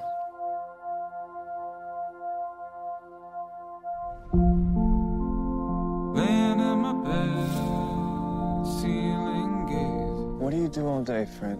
Well, they tell me I'm apathetic, so I don't do anything. Don't you miss your work? I miss my wife. You didn't know the first thing about my mother. You never bothered to take care of her. You gave everything to your music. But no matter what happened, she still wanted to be with you. Who were you? Who? Bon, et bien pour ce dernier film, on quitte euh, l'Italie de Sorrentino, les forêts de Pierre Créton, on prend l'avion, on La arrive Suisse au Canada et la Suisse de Sorrentino, merci du rappel. on prend l'avion à Charles de Gaulle, on arrive au Canada, on prend le bus, on arrive dans une maison de retraite et là, Nikita, euh, qu'est-ce qui se passe Euh, Et Gerontophilia. on arrive sur Gérontophilia de Bruce Labrousse. Bruce Labrousse qui est un. Je sais même pas si on dit Bruce Labrousse ou Bruce Labrousse. doute, je vous en Moi, ai j'aimerais aucune- bien qu'on dise Bruce la Brousse. Bruce Labrousse. Oui, Bruce Ok. la Brousse. Comme des Alors, broussailles, quoi. Voilà, Bruce Labrousse, qui est un réalisateur euh, photographe euh, canadien, euh, qui vient de l'Ontario, qui, qui a commencé euh, en tant que photographe dans des magazines punk homosexuels euh, un peu underground euh, de l'époque et, de, et canadien. Et ce qui est très intéressant aussi pour notre, pour notre sujet d'aujourd'hui, c'est qu'il a fait un c'est qu'il a commencé en faisant des courts-métrages à la Super 8, c'est des courts-métrages homosexuels pornographiques, et c'est hyper intéressant par rapport euh, à Gérontophilia, qui pour le coup est, est assez sage, je pense, vis-à-vis de ça, mais on va en reparler, et parce que moi j'ai rien vu de lui à part ça, et toi Nicolas, tu as vu un Oui, film oui, oui. de Bruce Euh, Labrousse. Abonnez-vous à Mubi. C'est euh, c'est vrai Ah, parce est que euh, Hustler nous paye White, pas. donc. euh, Pourquoi tu leur as t'as dit le nom Il nous Et paye moi je suis comme ça, moi je suis gentil, moi. C'est juste vous qui n'arrivez pas à le voir. Euh, non, en fait, euh, Bruce Labrousse, euh, son film le plus connu est sans doute Hustler White, qui est sorti en 1996 et qui est en fait. euh, Il est en rouge sur Wikipédia, comment il peut être connu? Non, mais il est connu parce que dans les histoires des représentations et de tout ça, dans une certaine histoire du cinéma, en fait, c'est un moment un peu important. Parce que, euh, en fait, il reprend le. Grosso modo, il reprend euh, Sunset Boulevard de Billy Wilder. Et en fait, il en fait euh, une histoire de prostitution homosexuelle entre un jeune et un, un mec qui veut écrire un livre sur les, les, pro- les- les prostituées homosexuelles de Los Angeles. Et donc, en fait, alors le film ne m'a pas laissé un grand souvenir euh, scénaristique, mais encore une fois, c'est pas tellement ça qui compte. Allez, allez voir sur Google Images Hustler White. En fait, c'est juste un mec qui a genre même pas 20 ans, qui a un débardeur blanc et qui est dans une piscine tout le temps. Et en fait, c'est ça qui est important, quoi. C'est qu'il a toujours une petite culotte et tout. Enfin, vraiment sur l'histoire de la représentation, voilà. Mais en fait, c'est vrai qu'à la base, il vient d'un d'un secteur ou en tout cas d'une école beaucoup plus underground et donc beaucoup plus radicale pornographique. Mais après, comme je disais en début de podcast, parce que je ne dis pas que des bêtises, euh, peut-être que dans les années 90, euh, le, le projet artistique et politique n'était pas le même et il y avait un enjeu peut-être plus fort à faire ça. Mais euh, je te repasse la, la main sur Gérontophilia et on, on en discutera avec le film. Oui, parce que Gérontophilia, donc c'est 2013, il y a Mhm. 10 ans, pile poil. Euh, c'est l'histoire euh, d'un gars qui a une petite vingtaine d'années, on va dire. 18 ans d'après le 18 synopsis ans Wikipédia. Il a oui. pas 18 ans. hein. enfin, il me paraît vraiment avoir la vingtaine, quoi. Ouais, ouais, il me paraît avoir la vingtaine aussi, ouais. Enfin bref, non mais ça, Bon, enfin, ça marche hein, euh, dans le film. ouais, on 18 verra. ans. D'accord, Ouais. 18 ans. euh, qui sort avec une, une petite meuf euh, de son âge, euh, euh, anarchiste, féministe, euh, toutes ces petites choses-là, euh, qui vit avec sa mère qui est un petit peu, pour être gentil, on va dire un petit peu à la ramasse, qui est alcoolique, euh, qui se tape son patron, mais en fait, et qui. J'ai l'impression que toutes les mères dans les films québécois sont, euh, sont à la ramasse. Euh. C'est pour ça qu'on veut les tuer d'ailleurs. oui, c'est ça, c'est vraiment, c'est pour ça que Xavier Dolan veut les tuer. Mais. T'as une mère, t'es canadien, désolé. Voilà. c'est vraiment, j'ai vu ça, j'ai fait, ah ouais, c'est exactement les, les mêmes darons que chez Xavier Dolan, c'est pareil. ouais. Je suis d'accord, ce ne sont pas les deux seuls réalisateurs canadiens. Mais quoi que dans Crazy, la daronne était pour le coup un des personnages les plus solaires Bon, du après, film. en autre réalisateur canadien, la Cronenberg, euh, je suis pas Oui, sûr c'est vrai. qu'avec son Oh cinéma, on puisse Non, je parle du québécois, je parle du Québec. Ouais, ouais, Ah, ok. Je parle du Québec. Enfin, c'est l'Ontario, tu me diras, mais c'est pas très loin. Bon. Mais. euh, Toujours est-il que. Toujours est-il que euh, cet homme a un, ce qu'on dirait, euh, même lui se pose la question si c'est ça, mais à mon avis c'est quand même ça, un petit kink sur les personnes très vieilles. Euh, les hommes très vieux, les hommes ou les femmes, il dessine beaucoup de femmes, j'ai vu, mais on le voit jamais euh, Ouais, interagir vrai, avec des femmes euh, vieilles. On le voit toujours interagir avec des hommes vieux, mais en il a un carnet de croquis où il dessine ses patients et il y a des femmes dedans. Donc euh, bon, le- après peut-être parce que c'est pas un- les femmes, c'est pas un sujet qui intéresse peut-être le, enfin la- les relations avec les femmes, c'est pas un sujet qui intéresse euh, euh, Bruce Labrousse, euh, qui préfère se concentrer sur les relations homosexuelles. Mais euh, cela dit, tu veux dire quelque chose? Oui, je voulais juste préciser que pour mieux expliciter le scénario aux personnes qui écoutent, en fait, c'est que cet homme-là, ce garçon qui s'appelle Lake, on va l'appeler Lake, euh, en fait, se retrouve à travailler contre son gré dans une maison de retraite. Et c'est à partir de ce travail-là qu'il se découvre le kink dont tu parlais. C'est même pas une maison de retraite, je crois que c'est un centre de gérontologie. Hein. Ah ouais Ok. Ouais, je- parce que ça- ça- Là, il y a, parlé- y a maison de retraite sur Wikipédia. D'accord. On va dire ça parce pour que, euh, aller plus vite. Parce que j'ai l'impression qu'ils sont tous. euh, c'est un hôpital, mais euh, je Ouais. pense que c'est une aile gérontologique de l'hôpital parce que c'est que de l'hôpital, tu vois. Il n'y a pas de. Bon. Enfin bref. Il n'y a pas d'espace, il n'y a pas de. Oui, il n'y a pas d'espace de vie, c'est que des chambres. enfin, et justement, il doit. Et lui, son taf, c'est. euh, parce qu'il n'est pas médecin, il n'est pas infirmier, son taf, c'est juste de les laver et de, les préparer en gros le matin, etc. Donc rien de médical. Ce qui, euh, alors, mm, ça se trouve, ne réveille pas, il avait déjà ça avant, mais ce qui, on va dire, euh, excite euh, son petit kink qu'il a. Et, se prend d'attache envers un de ses patients qui s'appelle Melville. Qui, qui est un super personnage, l'acteur il est super, je trouve. Oh, il a vraiment donné à son personnage une couleur qui est, qui est euh, sublime, tout s'assis et tout. Que, oh, J'adore, moi je serais tombée amoureuse de lui aussi, vraiment, euh, aucun problème. Mais, euh, et voilà, il- et après on ne sait pas trop si c'est le King qui continue, s'il tombe vraiment amoureux de lui, s'il y a un peu une zone de flou là-dessus qu'il essaye de, dont il essaye de se dépatouiller. J'ai dit dépatouiller. et, euh, et voilà, moi, pour moi, le problème que j'ai avec le film, c'est que je m'attendais à quelque chose d'un peu plus. euh, sans mauvais jeu de mots, qui va plus en profondeur des choses. Et qui. Et Plus qui frontal, en tout cas, oui, plus frontal. Et en fait, il est très frontal au début. C'est-à-dire, on, voit, on voit des vieux, même en nudité frontale, Ouais, je crois. des On voit, kékettes, on voit- on voit des on. J'avais honte d'avoir du zizi tout à l'heure, mais kékettes, c'est Euh, encore pire, tu vois. On voit des bistouquettes. Ouais, des- Oh non. Des bistouquettes fripées. Et- de l'eau. Vraiment. non, mais Il filme les corps des personnes âgées euh, de façon très frontale, de façon. Il les magnifie même un peu, tu vois, genre. Mais en fait, le, le. Oui, et dès qu'on arrive à l'acte sexuel, on ne voit rien. Et moi, ça, c'est un truc qui m'a extrêmement euh, manqué dans le film parce que justement je trouvais qu'il pouvait très bien euh, faire quelque chose de très intéressant entre justement ce corps ce corps qui est très jeune en plus qui est très entre, entre guillemets beau dans le sens où il est vraiment dans les canons de beauté euh, Il sort de l'œuf. il sort de là. Non, mais il est, il est, il est, tu vois, il est très mince, il est très fuselé, il, il est très jeune. Enfin, voilà, t'as vraiment deux corps diamétra- diamétralement différents. Et j'aurais, je pense que ça aurait été super beau même de voir tu sais, dans l'acte sexuel, justement, si c'est un king, s'il y a de l'amour qui arrive, le, le, le vieux, enfin, désolé, on appelle le vieux, mais le Melville aussi, la façon dont il gère ça, etc., j'aurais trouvé ça hyper intéressant, et on ne voit rien de l'acte sexuel, et ça m'a beaucoup manqué. Et autant il y a des films où si on ne voit pas l'acte sexuel, ça me dérange pas, même ça peut être quelque chose d'hyper intéressant aussi. Dans un film que vous n'aimez pas et que j'adore, par exemple. vous savez bien de quoi je parle. Mais, euh, mais par exemple, là, je trouvais que ça manquait. Et, et je trouvais qu'il y a une pièce du puzzle qui manque pour en faire un film. Parce que je trouve que le film est pas très bien, il est assez classique, il est assez. Il n'y a pas vraiment de mise en scène. Ah, euh, si, elle est ça très mauvaise en fait. premier Ouais. Dès qu'il y a de la mise en scène, elle est mauvaise. C'est- ouais, qu'il y a des ralentis dégueulasses, Ouais. euh, genre il y, a des- il y a même des. Ah, euh, quand il jouit aussi, tu sais, ça finit dans un voile blanc. comme la fin de The Whale. Ouais. tu vois c'est la même, c'est la, la Mais oui, même non, mais c'est la sensation même en fait. chose. La même sensation. Oui, La- non. Ah. Ah. La petite mort, la grande, bon. Ah, Voilà. Et, euh, et, et je trouvais que ça manquait cruellement euh, pour euh, bah, aller au fond du propos, quoi. Euh, bah alors je oui enfin je suis plutôt d'accord avec toi Nikita mais en fait euh, je pense que le vrai problème de ce film là c'est que c'est un, un film qui n'aurait pas dû exister. C'est un ovni de festival qui a d'abord cherché à avoir des productions et des financements. Et en fait euh, dans le, la recherche d'équilibre euh, du business plan du film c'est Bruce qui trinque parce que bah soit du coup on part dans un truc frontal et du coup bah, on n'a plus de financement on passe pas au cinéma pas en festival dans des trucs underground soit on a du financement et donc on est obligé de re- renier là-dessus Ah, pour toi, c'est censuré euh, pour bah, je pense que c'est le problème. Et tu vois, là, là, on a la page Wikipédia sous les yeux. C'est une comédie romantique. Euh, Enfin voilà, et je pense qu'il a Bah, en cherché fait- à trouver un équilibre ailleurs mais parce et que- questionner autre Vu d'où chose. il sort, tu vois, le mec a quand même fait, euh, en plus apparemment, des courts-métrages qui ont un petit peu révolutionné euh, le- le- la pornographie homosexuelle euh, de l'époque. Et là, on se retrouve avec quelque chose qui, du coup, est assez lisse quand même, tu Bah, vois. en fait, enfin, euh, moi, moi, ce qui me dérange un peu dans le film, c'est que, effectivement, bah, on l'avait vu ensemble avec, euh, avec Nicolas, c'est que toute la première partie est ultra surprenante, où en fait, d'un coup, euh, enfin, il y avait vraiment quelque chose. Enfin, la séquence de.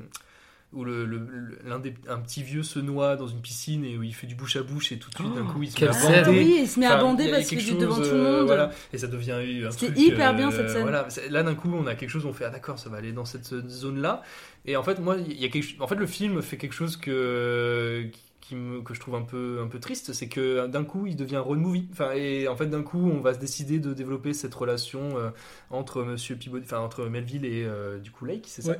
Et, et d'un coup en fait le film est plus surprenant Enfin, parce que d'un coup il retombe dans des schémas qu'on a déjà vu de comédie romantique ou de euh, et, et- et d'un coup ça me et en fait même l'effet en fait qui est encore vieux et encore jeune dans cette relation n'arrive plus à me surprendre parce que du coup euh, j'ai l'impression de revoir des séquences de T'as été surpris une fois et pas deux quoi. genre. ah, ben, en fait, euh, c'est-à-dire que bah, c'est ce qu'on se disait un moment, c'est-à-dire que quand on a vu qu'il partait en, vo- en voiture avec lui, euh, bon, on en fait une vanne, on en avait fait une vanne où, il où on, en fait, le, le- pour, pour la faire courte, le personnage euh, de Melville, euh, du coup, n'a qu'une seule envie pour quitter l'hôpital, c'est d'aller revoir l'océan. Et en fait, dès qu'il arrive dans la voiture, euh, enfin. ouais, bon voilà, et, et, et en fait, quand, quand on arrive cette séquence où d'un coup, il, a- il enfin, c'est pas qu'il le kidnappe, mais en fait, oui, il le fait sortir de l'hôpital, d'un coup, on se dit, enfin, moi, je fais la plaisanterie en me disant, euh, il veut l'emmener voir l'océan. Et Et, en fait, euh, et voilà, ils y vont pour ça. Enfin, en, vrai, en gros, il y, a- plus de surprise. C'est ça qui, moi, qui me, qui me, que je trouve un peu triste, parce que pour le coup, euh, on y allait. Euh, Ce un même le retournement de quoi. situation, tu le vois venir. Ah bah oui, c'est ça, exactement. De la fin. Et je, je, je suis entièrement d'accord. Et du coup, je, en fait, euh, le, le film se termine euh, comme je l'aurais, comme je l'ai anticipé au bout de la deuxième moitié, euh, dès que ça commence à tomber là-dedans. Euh, alors que le titre du film aurait appelé à euh, bah, appeler ce qu'aurait pu être un prince euh, Bah, ce que vous bah me alors disiez, justement, quoi. parce que Enfin, je- en fait, moi je trouve que c'est très intéressant de le comparer à un prince parce que en l'absence de possibilité de montrer l'acte sexuel de manière euh, frontale, parce que sinon la censure arrive et en fait on se tape en moins de 18 et donc l'exploitation sale est morte et euh, des choses comme ça. Euh, les deux films ont choisi des euh, directions différentes. Euh, sur le, à ce niveau-là de, du propos, pour moi, il n'y a pas de problème. Tu vois, genre, euh, un prince choisit l'évocation poétique, euh, sensorielle, pour représenter autrement la sexualité et le désir, ça marche. Enfin, pour- en tout cas, pour moi, ça marche. Mm. Et en gros, Gérontophilia, très grosso modo, en fait, il choisit de partir sur de la comédie romantique, parce que, en fait, ça, ça devient ça. Et en fait, il mise tout sur, comme tu le disais, euh, au début, le choc de voir euh, deux corps euh, antagonistes. Et ça, pour le coup, c'est quand même. euh, il faut rendre à César ce qui est à César. C'est un très vieux et un très jeune. Enfin, je veux dire, on aurait pu prendre un petit, un petit vieux de 50, 60 ans, tu sais, lui le, le maquiller pour qu'il fasse un peu Ouais, plus ouais. et dire, bon, bah, c'est un petit vieux sexy, tu vois. Et le jeune, dire, bon, bah, on le, on le pouponne, c'est un petit jeune sexy. Là, c'est du très vieux. Enfin, il tape pas dans les, les peaux les plus récents, Et quoi. Genre, formellement, euh, il est lourd d'eau pour euh, justement aller euh, pour surabuser des faits, pour euh, Voilà. appuyer tout ce propos, de se dire euh, là il y a quelque chose de- qui est censé te gêner. Enfin, et, Et, donc, euh, en fait, sur ce choix-là, en fait, comme toi, euh, comme tu disais, Corentin, au début du film, ça marche plutôt bien parce que, en effet, la scène de bouche à bouche est vraiment passionnante. Elle est très drôle en elle-même. Et en fait, tu vois, encore une fois, la, la comparaison avec euh, Un prince, elle se tient. Il y a une volonté euh, d'érotiser le, le monde. Alors là, ça le fait sur le registre du comique. Oui, Pourquoi pas Et en fait, à la fin, par exemple, dès qu'il y a le mec qui fait le passage piéton, pareil, la, la probabilité pour que le mec qui te fasse passer au passage piéton soit un vieux qui ait des kings sur des jeunes, homosexuel, elle est zéro, tu vois. Donc il y a une volonté d'érotiser le monde comme ça et qui marche sur un registre comique, pourquoi pas Sauf que, en fait, le problème, c'est que ça tourne très vite à vide, et donc on se retrouve à, à reprendre les codes d'abord de la comédie romantique, Mm. avant les codes euh, de l'homosexualité euh, gérontophile, en gros, on va Mm. dire. Et là où ça aurait été plus passionnant. Mais après, pour moi, en fait, c'est pour ça qu'il n'y a pas d'acte sexuel, et euh, c'est euh, en effet dommage, parce que ça aurait pu être passionnant d'un point de vue esthétique, mais euh, ça aurait créé un film euh, insortable. Donc en fait, le problème, c'est les chrétiens qui font des... euh, Voilà. Oh, non, c'est, vous savez, les assos chrétiennes qui font des recours Ouais. au Conseil d'État pour que euh, Nymphomaniac et Baise-moi ça passe pas au cinéma. Genre, Ouais, vous avez vraiment d'autres choses à foutre, tu vois. Surtout qu'en fait, ces gens-là, je suis désolé, là, je vais me mettre euh, la communauté à dos, mais euh, ces gens-là qui font des recours sont même pas les gens qui vont voir les films. Mais en fait, euh, Non, eux l'invoquent sur le fait que mon enfant pourrait tomber par hasard sur Nymphomaniac, tu vois. Mais à quel moment euh, un enfant va avoir Nymphomaniac au cinéma le mercredi après-midi, tu vois? Surtout qu'il est moins de 16, donc euh, c'est plus compliqué. Bah, alors, déjà. surtout grâce au travail de- du Conseil de l'État, mais bref. Non, mais bon, après, oui, oui. Enfin, tu vois, mais bon, en fait, il y a quand même un décalage qui fait que généralement, ce genre de film-là, tu vois, Gérontophilia, c'était pas le film qui allait avoir 1000 écrans à Paris ou en France ou pour, Oui, oui, non, euh, mais bien tu sûr. vois. Mais donc. Et Comme euh, un prince n'a pas eu 1000 écrans aussi. euh, à bah, alors, ça, c'est un scandale, mais ne me, ne me lance pas sur le sujet. mais voilà, donc en fait, c'est un vrai problème de festival pour moi, hein, une anomalie euh, cinématographique euh, qui a le mérite de nous faire un peu rire, quoi. Oui. C'est euh, bon. bonne soirée. Après, c'est très blanc quand même hein, comme film, dans les couleurs. euh, Enfin, tu vois, genre, c'est très hôpital. euh, Euh, moi, je suis passé de Scorsese à ça. Euh, J'ai vraiment Oh, eu une bah, sorte de bah, choc bah, euh, des bah, mises en bah. scène. Scorsese, c'est très blanc, mais pour d'autres raisons. Ouais, voilà. Scorsese, Ah, c'est le tout point de de vue suite. qui est très blanc, on va Non, dire. tu vois. bah, oui, bah, après, de Oui, c'est bah celui oui, de Scorsese, mais euh, justement, il le questionne, c'est ça qui a- Bon, bref. Bref. Oui, non, bien Ne sûr. parlons pas de Scorsese, peut-être. Non, non, mais mais oui. non, non, mais oui, bien sûr. Mais en, en tout cas, je, moi, ça C'était m'a. pour rebondir ça- sur la vanne. Ça a été, fou. euh, oui, oui. C'était d'autant plus choquant euh, de, de voir un film euh, Ouais. qui veut à tout prix euh, faire passer au forceps son message. Train des effets de manche et de mise en scène euh, digne d'un d'un premier film quoi. Dans le premier mauvais, film. oui voilà Ouais, pardon voilà. parce qu'il y a un très bon premier film pardon excusez-moi. Bah, allez le voir si vous aimez les vieux ou les jeunes, ça dépend de votre âge. Je sais Ah pas. merde. Non, mais après, enfin, enfin, il y a quand même, euh, je sais pas, moi, l'idée d'aller draguer en maison de retraite, moi, je trouve ça passionnant parce que du Oui, coup, il y a vraiment l'idée de faire rentrer le loup dans la bergerie, tu Oui vois. c'est ça c'était ta Enfin, phrase. c'est, c'est des bonnes idées à Et la puis, base. il a, il a une tête de diable. Enfin je, il y a une tête Ah ouais, de. qui a une tête de diable le, le jeune, enfin en fait quand il sourit, qu'il a son trouves regard. Ah ouais, non, mais c'est Enfin, gênant de trouvait, ouf. euh, on trouvait qu'il avait en fait un visage, il y a une abstraction je trouve de- dans le visage qui fait que euh, on, on dirait une fille, on dirait vraiment. Une fille Non, non, on dirait, non, on dirait euh, une figure du diable ou un truc comme, enfin un truc vraiment. Là, je crois que euh, malheureusement, je crois que vous avez suranalysé. Hein, Non, non, Ah mais non, mais il n'y a pas de problème avec ça, hein. c'est juste qu'il a une tête où il fait des grimaces un peu genre enfin, euh, oui, sourire, euh, tu sais, un peu en baissant la tête, euh, en sourire, euh, genre bizarre. Des hommes peu hétérosexuels, tu vois. Donc, ouais, c'est ça. Avec les yeux un peu semi-écarquillés qui ne clignent pas des yeux. Enfin, il y a une sorte de. euh, je sais pas, je. Mais si, c'est pas. Arrête de, de me regarder. Moi, j'ai Ok. pas trouvé. Bah, dommage pour toi. Ouais. Grand bien de te fasse ce commentaire. Oh. Il me pique mes sortilèges. Tell me about the old men. Did they die? I saw one get zipped into a buddy bag. I also gave one a sponge bath.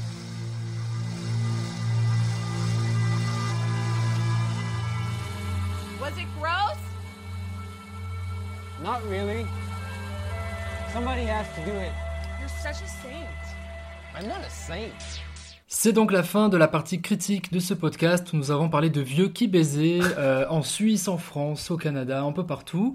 Mais euh, les vieux baisent euh, ailleurs euh, et c'est l'heure des recommandations. euh, et la Rococo, euh, quelle est-elle pour ce numéro, Corentin? C'était la dernière- première et unique fois que tu fais cette blague. Euh, alors moi, ma recommandation, c'était euh, le film Les Bien-Aimés de Christophe Honoré, euh, qui était un, bon, une comédie musicale qu'il avait fait. je crois que c'est c'est celle qu'il a fait après les chansons d'amour. si je Chanson me d'amour, c'est 2004. Ouais, en 2011, il a dû en faire après. il a dû faire huit films entre-temps, C'est euh. ça. Non, il a dû faire un film, il a dû faire beaucoup de films après, mais bon, c'était un peu une sorte de retour un peu à la comédie musicale dans mes souvenirs, et euh, avec euh, Mastroianni, Catherine Deneuve et Ludivine Sagné, et c'est une sorte de film euh, un peu fleuve qui va sur euh, différentes générations, et euh, un moment, euh, enfin. pourquoi je- je- je- j'en fais la recommandation, il y a, euh, tout un arc autour de la sexualité de, dans mes souvenirs de- du coup de Catherine Deneuve et de euh, Miloš Forman qui joue euh, bon un, personnage euh, un personnage inventé par Honoré mais du coup qui est là et, et qui ont une sexualité active dans le film. Et euh, bon moi qui m'avait euh, Dans quelle beaucoup position? surpris. Oh. non mais enfin en tout cas il, y a un gag où en gros la fille de, de Deneuve qui je, je crois est jouée par Sagné mais je veux pas dire de bêtises les surprend. Il y a tout un truc un peu drôle ou enfin drôle. Ou en tout cas il y a tout un, un truc autour de la sexualité de Deneuve et de Miloš Forman euh, que je trouvais très rigolote et très euh, et très belle quand même euh, à, à regarder Euh, Nikita, pour les recommandations, qu'as-tu à nous proposer aujourd'hui? Alors moi, c'est un petit regard féminin parce qu'on n'en a pas eu euh, dans cet épisode. Malheureusement, après j'a- j'avais pas, j'avais proposé le film, mais je le trouve pas très, malheureusement, hormis son sujet in- intéressant. Malheureusement, c'est vraiment un film sujet, mais bon, ça met un regard féminin, on va dire. C'est Rose de Aurélie Sada, Aurélie Sada, qui est une des membres euh, de Brigitte, du groupe Brigitte, qui a, qui a une petite carrière d'actrice, euh, qui a réalisé beaucoup de pubs. Et là, c'est son premier long métrage qui est sorti en début d'année dernière. Ah, mais c'est aussi récent. C'est janvier 2000, euh, décembre 2021, je crois. Moi, je l'avais vu en janvier 2022 en rentrant de vacances. Mais oui, c'est très récent. Et en fait, euh, l'histoire, c'est Françoise Fabian, qui du coup a euh, un petit peu plus de 80 ans, ou 80 ans pile poil, je crois, qui vient de perdre son mari et qui a toujours vécu euh, dans l'ombre de son mari, dans sa famille. euh. Et là, le fait qu'il meure, elle, se rend compte bah, qu'en fait, c'est pas parce qu'elle a 80 ans qu'elle a plus rien à vivre. Et grâce à, différentes amies, amies de sa fille aussi, etc., elle arrive un petit peu à se, pas à se décoincer, mais à découvrir d'autres choses qu'elle qu'elle vivait pas, vu qu'elle était sous l'abri de son mari. Et dont un jeune homme, un jeune homme, qui pour moi est très vieux, mais un jeune homme de 45 ans euh, qu'elle rencontre, je, je- je ne sais plus, j'ai pas non plus trop de souvenirs de ce film, mais qu'elle rencontre dans un bar et euh, bah, avec qui il se passe des choses. Et bon, malheureusement, c'est le sujet du film, donc euh, ça fait très film-sujet. Mais, euh, mais, euh, mais, euh, et, et, et tu vois, je, je me rappelle plus si on voit l'acte en lui-même, mais tu vois le début. Et tu vois vraiment ce. T'as as un début de scène de préliminaire qui est hyper beau, où tu, la, où tu le vois lui commencer à, la déshabiller. En gros, je crois qu'elle a un truc, elle a un chemisier, je crois. Donc du coup, il lui enlève le bouton petit à petit.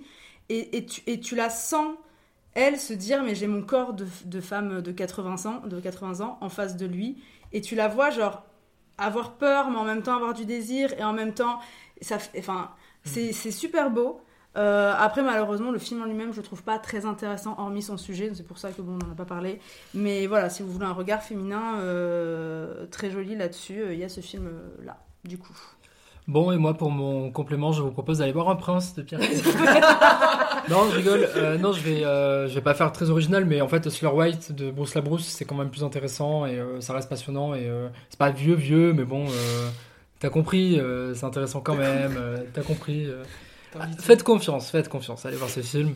Vous me remercierez plus tard. On enchaîne donc. euh, nous venons de faire un sujet et trois films. Il nous reste donc le complément. Et c'est Nikita qui va nous introduire au sujet du jour qui est une fameuse introduire. étude. Oui, il faut pas relever tous les termes un peu alambiqués que on est obligé pour ce sujet-là. Tu Ah, allez, introduis-nous, Nikita, vas-y. Très bien. Non, il y a une, euh, une étude qui vient de sortir euh, dans le Guardian. Enfin, le Guardian l'a relayé, je sais pas si elle été sortie là Ah, euh, de base. Euh, Qu'en gros, euh, 1500 adolescents euh, ont été entre 13 et 24 ans, donc la fameuse Gen Z, ont été. ont À ne pas confondre avec Jay-Z. Excusez-moi. C'est. tu m'as coupé pour faire une vanne pareille. Ouais, ouais, de ouf. ok. De ouf. Merci. Bref. euh, donc qui, qui ont été sollicités pour leur demander leur avis sur la représentation des sexualités euh, dans euh, les médias audiovisuels, donc surtout le cinéma et la télévision. Faut savoir que c'est un peu biaisé parce que c'est que des États-Uniens qu'on a, qu'on a interviewés, on va dire. Et il en ressort que 50% de la Gen Z états-unienne trouve qu'il y a trop de sexe dans, les séries, dans les films, et trouve qu'il y a trop de représentation de la sexualité, alors d'une certaine sexualité dedans. Et en gros, ce que, l'étude dit, c'est que 50% euh, de la Gen Z états-unienne aimerait voir autre chose que des romances euh, sexuelles dans les contenus, je dis contenus, hein, parce que bon, on est un peu là-dedans, dans les contenus qu'elle regarde. Et il y a également 47% qui trouvent que euh, les scènes de sexe dans les films et dans le- les séries euh, ne servent à rien pour l'avancement de, de l'histoire.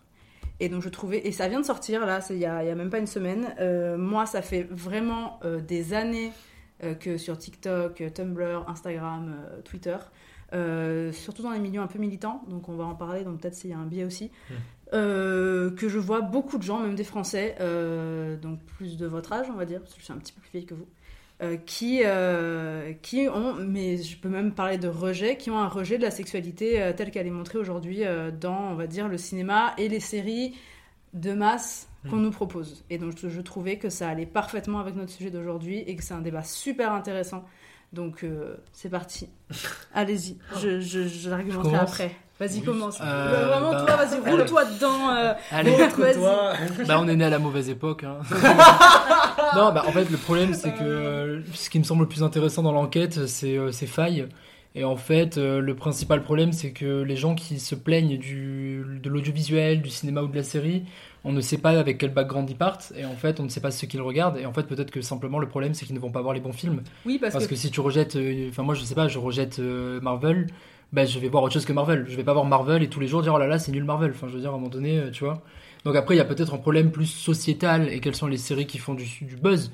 Parce que la- euh, l'article parle euh, en exemple des séries comme The Idol et, euh, Oui, bien sûr. et Euphoria. Mais voilà, mais après encore une fois le problème c'est que à ma connaissance on n'a pas mis un fusil sous la tempe des personnes pour regarder ces séries-là et donc a priori la plupart des gens qui ont regardé ces shows-là l'ont fait de leur plein gré et euh, si elles ont fini la série c'est leur souci à, à ces personnes-là. Donc en fait euh, moi je trouve ça très compliqué comme euh, chiffre de ce point de vue-là parce qu'en fait c'est donner la parole à souvent à des gens qui n'ont parfois aucun rapport avec le cinéma. Enfin, ça fait vraiment le côté je me plains d'un truc dont je, que je ne connais pas, quoi, tu vois. Enfin, si tu n'es pas content de ça, tu vas voir ailleurs et tu trouves Mais des représentations qui te plaisent ailleurs, tu vois. C'est pas un souci de cinéma pour moi, c'est un souci sociétal. Bah, c'est quoi le souci sociétal? C'est que des gens regardent des films qui ne plaisent pas à d'autres gens et des séries. Non, c'est que, c'est que des gens euh, lambda, lambda, désolé, hein, qui consomment des contenus audiovisuels qu'on leur propose.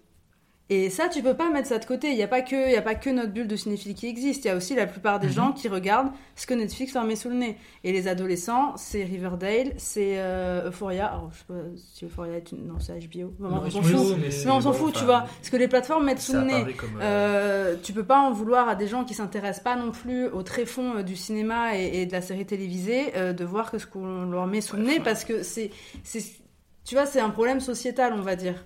C'est ultra pas- déresponsabilisant. Enfin, je veux dire, il Oui, faut faire non, un non, clic de sûr. souris pour descendre d'une Bien ligne sur sûr. Netflix. Mais parce tu que vois, Netflix, genre, c'est euh, déresponsabilisant. Enfin, Oui, je- voilà. Et voilà, donc Mais pas que Netflix, tout- Oui, oui, les- voilà, enfin, ce que je veux dire, c'est qu'à un moment donné, on va pas non plus aller cliquer sur la série des gens pour qu'ils regardent autre chose, quoi. Genre. euh, Oui, mais après, c'est là où on voit qu'il y, a- qu'il y a quand même une tendance à ce que les séries populaires. Parce qu'on Alors parle ça, ça me de paraît plus intéressant, par contre. Mais oui, que justement, les séries qu'on met sous le nez de ces gens-là, les séries populaires, euh, ont une représentation de la sexualité qui commence à déranger leur cible principale. Et là, il y a un problème, parce que je suis désolée, là, on parle de marketing. Alors ça, je sais pas si on peut dire de- que ça dérange leur cible principale. Bah, Ah la bah, cible alors- principale de Riverdale et Euphoria, Ah, c'est la Gen Z, tu tu, veux dire, vois. ok. Oui, oui. Euphoria, on a quand même assisté à l'idée qu'en saison 1, euh, tout le monde disait que c'était un- des chefs-d'œuvre, et qu'après, à la saison 2, d'un coup, on a eu un glissement. euh, J'ai pas vu, donc, justement, je- Ouais, enfin, si, mais- si, oui, mais il y a eu, tout un truc où, en fait, euh, tous les grands fans de- d'Euphoria euh, acceptaient, entre guillemets, cette, cette sexualité euh, ultra formalisée et très débridée, et, euh, dans lequel on va frontalement dans quelque chose. euh,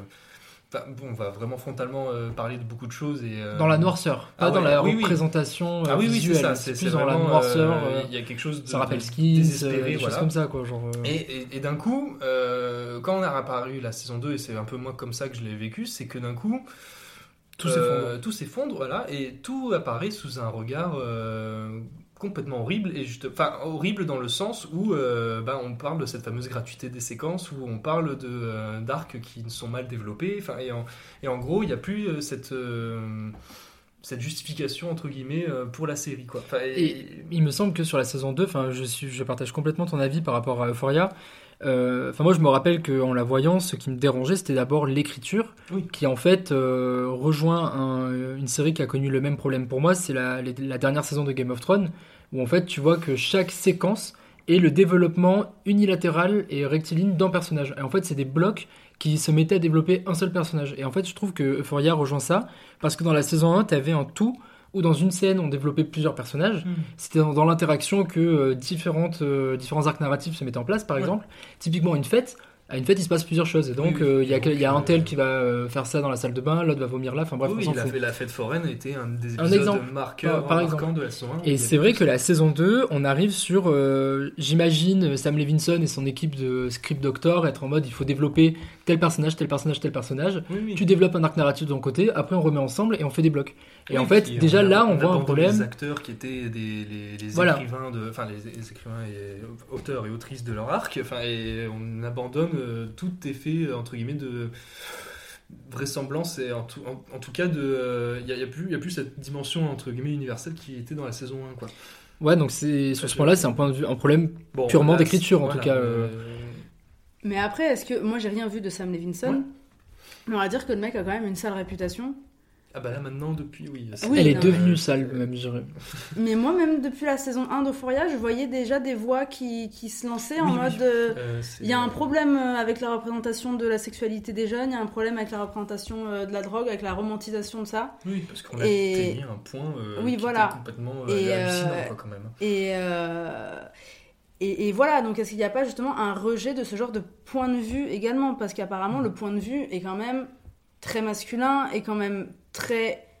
J'ai pas envie de dire dégueulasse, mais enfin. Ah, tu- dans tu The vois- Idol, si, on tombe Oui, là-dedans, dans The. Idol, Voilà, oui, à c'est, 400%, et lui, il se défend en disant. Enfin, Non, il se défend, enfin, il se défend Si, presque. il- pour- enfin, ah oui, j'ai l'impression qu'il a un peu abandonné puisque il Oui, non, mais enfin, même, même, même HBO euh, lui a abandonné le bref, truc, donc, oui, tu oui. vois.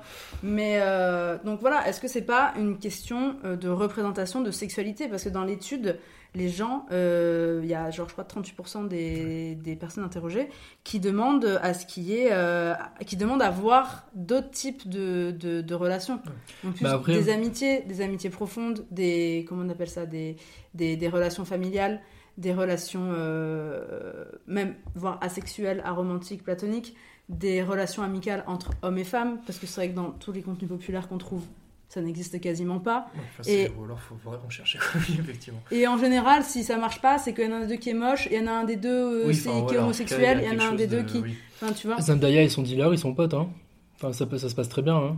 Oui, mais en même temps, t'as 3 millions d'autres personnages qui baissent Bah oui, oui, tout non, va, mais quoi. Enfin, je- Non, mais enfin, ouais, c'était une blague, euh, Corentin, on va pas élaborer sur la blague. Si- Sidney Seaweed, c'était terrifiant euh, à quel point son personnage est devenu euh, d'une saison euh, ultra bouleversant à une femme objet. euh, Mais cette actrice, c'est- même terrible parce que je sais pas si tu vous l'aviez vu, euh, Reality, qui est Non. sorti cet été. Et en fait, euh, alors ça me fait penser à l'une des phrases les plus abjectes qu'a écrit euh, Hitchcock, il me semble, à propos de Marilyn Monroe. Tu la Ah, connais cette phrase la connais, ouais. Euh, De mémoire, à vérifier la, la phrase exacte, mais en gros, il dit qu'il ne voudrait jamais tourner avec Marilyn Monroe parce que grosso modo, on voit sa chatte sur son visage. Il dit à peu près un truc comme ça. Et en fait, il y a front, sur son front. ouais, il y a- Enfin, il y a un peu cet effet-là avec Sidney Sweeney qui a été tellement sexualisé, qui n'est devenu qu'un objet sexuel cinématographique, que dès qu'on la met dans un autre rôle, tu la vois en fait se laver de cette image-là avant de devenir le personnage du film. Tu vois, et au Mhm. début, t'es en putain, mais trop bizarre, elle est pas sexualisée. euh. Enfin, on apprend vraiment Ouais, à la voir. Spider-Man. Elle est dans Spider-Man. Bah bien sûr. Attends quoi Zenda... Non, on parle de qui Ah parle non, de Zendaya Sweeney, mais pardon. Moi je connais pas la Ah, série, donc non, euh, je croyais que vous ça, parliez de c'est- Zendaya. Non, non, et, et en fait, dans ce film-là, euh, tu la vois vraiment. euh, tu sais, il faut un, un temps pour accepter que. le- Enfin, pas pour accepter, mais pour en tout cas pour s'habituer à la voir autrement. Il y a un choc. un Parce peu qu'elle est, quand même- là-dessus. enfin, elle est quand même euh, ultra capable, ultra capable de devenir une très grande actrice, capable de tenir des rôles très forts et tout ça, Oui. tu vois. Mais c'est vrai que sur ce point de vue, sur ce point-là, il y a, il y a vraiment le, le côté sale de la réalisation de Sam Levinson qui va sur la, le personnage, l'actrice qui la, qui la salit, quoi, en tant Mm. que ce à quoi on pourrait la réduire euh, et ce qui pourrait nuire à sa carrière par la suite, quoi. Donc voilà, mais euh, à la base, on parlait de ça par rapport au fait que. Il y avait trop de représentation. euh. Oui, Enfin, les, Que le- le- les les- points de les vue, en gens fait, voulaient les- d'autres points de vue, d'autres représentations, Et etc. que ce soit des points de vue même euh, de, de la communauté LGBTQIA+. Alors, Hmm. bien évidemment, il y a euh, Netflix en, tête de, en, tête- en- bah, en tête de liste euh, qui fait euh, beaucoup d'efforts là-dessus. Euh, après, c'est pas forcément à nous d'en parler. Vu qu'on n'en fait pas partie. Mais euh, et l'article parle beaucoup des relations aromantiques et asexuelles aussi, tu vois, qui sont. Alors moi, je crois sincèrement que à part dans Sex Education Bah, et dans BoJack Horseman, j'ai pas vu de, de, de personnages asexuels dans, Mhm. dans les euh, séries populaires qu'on m'a mis sous le nez, on En, va en dire. tout cas, j'ai pas vu les séries, mais c'est euh, dans ce qui traîne sur internet ou sur les réseaux sociaux, euh, les, les- les porte-paroles entre guillemets de, de, cette- de ces représentations-là. Dernièrement. Après, il me semble qu'il faut quand même faire une distinction parce que je trouve qu'il y a des volontés qui sont euh, pas du tout euh, aussi entendables. Et le fait de vouloir plus de diversité, évidemment, je comprends. Vouloir des euh, d'autres types de représentations, que ce soit de sexualité, de type de personnage, ok. Mais tu vois, quand les personnes sont à dire qu'il y a trop de sexualité ou quoi, en fait, ça pourrait même dériver. Alors, je dis pas que ça le fait, que c'est. je ne dis pas ça. Je dis que c'est une possibilité. En fait, si euh, Ça l'amour. dérive à un puritanisme. euh, Bah, alors ça, mais en fait même c'est que pourquoi l'amour est quand même au centre de beaucoup de créations euh, audiovisuelles, c'est pas pour rien. Enfin, je veux dire, les gens ne sont pas dit on va faire Oui, que mais- des histoires d'amour parce que on est bête, tu vois. Je pense que justement, ils veulent, ils veulent d'autres représentations de l'amour, en fait. Oui, mais tu vois, dans ce que tu disais, il me semble qu'il y avait aussi des, re- enfin, des représentations qui ne soient pas amoureuses ou qui ne soient pas négatives ou des choses comme ça. On pourrait presque limite tomber dans un est-ce que les séries que vous voulez, vous les regarderiez? Pas, pas ça, mais dans que, que en fait l'amour ne soit ne soit personnifié que par la romance et par la romance Oui, hétérosexuelle, sexualisée. Ça, bien sûr, j'entends complètement, En ça, je suis d'accord. Et, et justement, je pense aussi, il y a, il y a plusieurs séries ou films qui, qui, pas qui tendent vers ça, mais où du coup, le public essaye d'y retrouver ça. Par exemple, bon, c'est bon, euh, série euh, pas très, pas- voilà, on- là je parle de ce que moi j'ai regardé récemment, mais par exemple dans une série qui est très british, qui est Good Omens, que la saison 1, parce que la saison 2, elle prend, elle prend un, un autre euh, chemin. La saison 1, c'est platonique entre les deux personnages principaux. T'as deux personnages principaux euh, hommes, c'est platonique, mais la série te crie. La série est écrite comme une, comme, comme une, comme une, pas comme une rom-com non plus, mais qui est écrite comme un film romantique. Hmm. Il ne se passe jamais rien physiquement entre les deux. Les personnes qui ont vu cette série ont directement plongé dedans en, euh, en shippant les deux, en, euh, non mais j'ai Oui, pas, oui. j'ai pas le bon mot, mais enfin tu vois ce que je veux dire? On, En on- projetant en tout cas Voilà. quelque chose. euh, ouais, voilà. et qui existe quand même parce que la série est écrite comme ça, les dialogues sont écrits comme ça, donc ça sort pas du chapeau, tu Oui, vois. et la saison 2 prend à, à bras le corps justement ça. Mais euh, et pareil dans dans Fleabag par exemple, parce qu'on en parle, tous nos potes regardent ça en même temps, ils sont en retard. Toi aussi d'ailleurs. Moi j'ai arrêté, ça me saoule. Voilà. Épisode 2, euh, deuxième minute de l'épisode 2, là il y avait Sale dans le métro, Ah, je dis, c'est ah, sympa. Et là elle parle à la caméra, j'ai Mais dit allez hop, fermez l'ordi. C'est la chute. Ah là là. Et il y a énormément de gens qui parlent, voilà, dans la saison 2 de Fleabag et du prêtre, euh, etc. Euh, moi, je vois qu'il y a quand même autre chose qui se dégage de cette série. Et il y a énormément de, même de papiers qui ont été écrits à l'époque quand la série s'est terminée en disant la véritable histoire d'amour de Fleabag, c'est pas Fleabag et le prêtre, c'est Fleabag et sa sœur. Mm. Parce qu'en effet, la, re- la, la, la façon dont est écrite la relation entre Fleabag et sa sœur dans la série est monumentale. Tu, malheureusement, tu la vois pratiquement pas ailleurs, alors que c'est hyper réaliste. Et, euh, et, et du coup, les gens sont allés voir ça là-dedans, alors que le gros du truc, la fameuse dernière scène euh, euh, qui, voilà, qui est partout sur Tumblr, sur Instagram, c'est elle et le prêtre. Mais il y a ça qui s'est dégagé aussi de cette série, et les gens se sont aussi concentrés là-dessus, se sont concentrés là-dessus, pardon, parce que justement, c'est peut-être ce qu'ils cherchent aussi. Ils se disent, mais la, la- leur arc est tellement puissant, tu vois, on veut voir plus de choses comme ça, et du coup, ils se, ils se greffent un peu à toutes ces représentations-là aussi que- qui- qu'ils veulent voir, parce que c'est quand même de l'amour, tu vois. Mhm. C'est un autre genre, et c'est un genre d'amour qu'on creuse. Encore une fois, je parle de cinéma populaire Ouais. et de séries populaires. C'est un genre qu'on creuse pas parce qu'on a l'impression que ça ne marche pas. Et en effet, moi, très souvent, à l'inverse, on voit beaucoup de films. euh, alors, pas forcément euh, qu'en relation hétérosexuelle d'ailleurs, parce que je crois qu'il y avait eu ça pour le dernier euh, Alexis Michalik. Oui, oui, oui. Il s'appelle comme ça oui, euh, le... bon, je me souviens plus du titre, mais. Euh, bref, où c'est l'histoire, euh, il y a un couple de lesbiennes qui se marient. Ouais. L'amour entre ces deux femmes ne sont caractérisés que parce qu'elles baisent. Et, et- et je trouve que c'est un truc qui est, qui est très récurrent justement dans beaucoup d'histoires d'amour où, ben, en fait, vu qu'il y a un contact physique, on n'a pas besoin de raconter pourquoi les deux personnes s'aiment, il y a un contact physique. Oui, et que ça devient une euh, facilité d'écriture qui fait que tout reste en surface et on va plus dans ce qui fait la relation entre deux personnes. Et je pense que c'est aussi ça qui joue dans, dans, dans, dans, tout ce- dans toute cette, euh, cette recherche, cette recherche, cette enquête, pardon, qui fait que les gens euh, ont envie de quelque chose de plus authentique que, euh, que ce qu'on leur montre et ce qu'on leur met sous le nez euh, par rapport à ces relations-là. quoi. Et si les gens avaient vraiment autant besoin de choses authentiques, ces gens-là iraient voir les bonnes séries. Mais non, mais et encore Ah. une fois, on te les met pas sous le nez, tu vois ce que je veux dire? C'est. euh, Non, et par contre aussi, Non, ce que mais je trouve très. Pardon, excuse-moi, vas-y. Non, non, je, je, en fait, j'ai j'ai pas trop de Ce que, ce que je trouve très intéressant aussi, c'est la partie du- de l'enquête qui dit que euh, 47% euh, trouvent qu'une scène de sexe est, est useless, euh, est, est inutile dans, dans, une, dans, une, euh, dans un film, dans une série, et euh, ne font pas avancer le plot.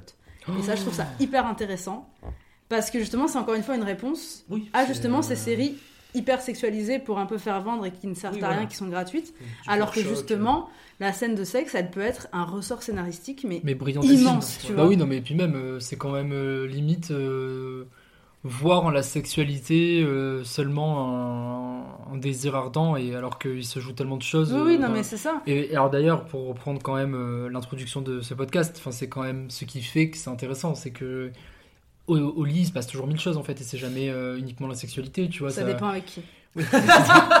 mais non, mais, mais en fait, mais même, je- bah justement, non, je pense pas. Je, je pense qu'avec n'importe quelle personne, mais ça me permet de rebondir de manière intelligente. Bravo. Tu m'excuseras.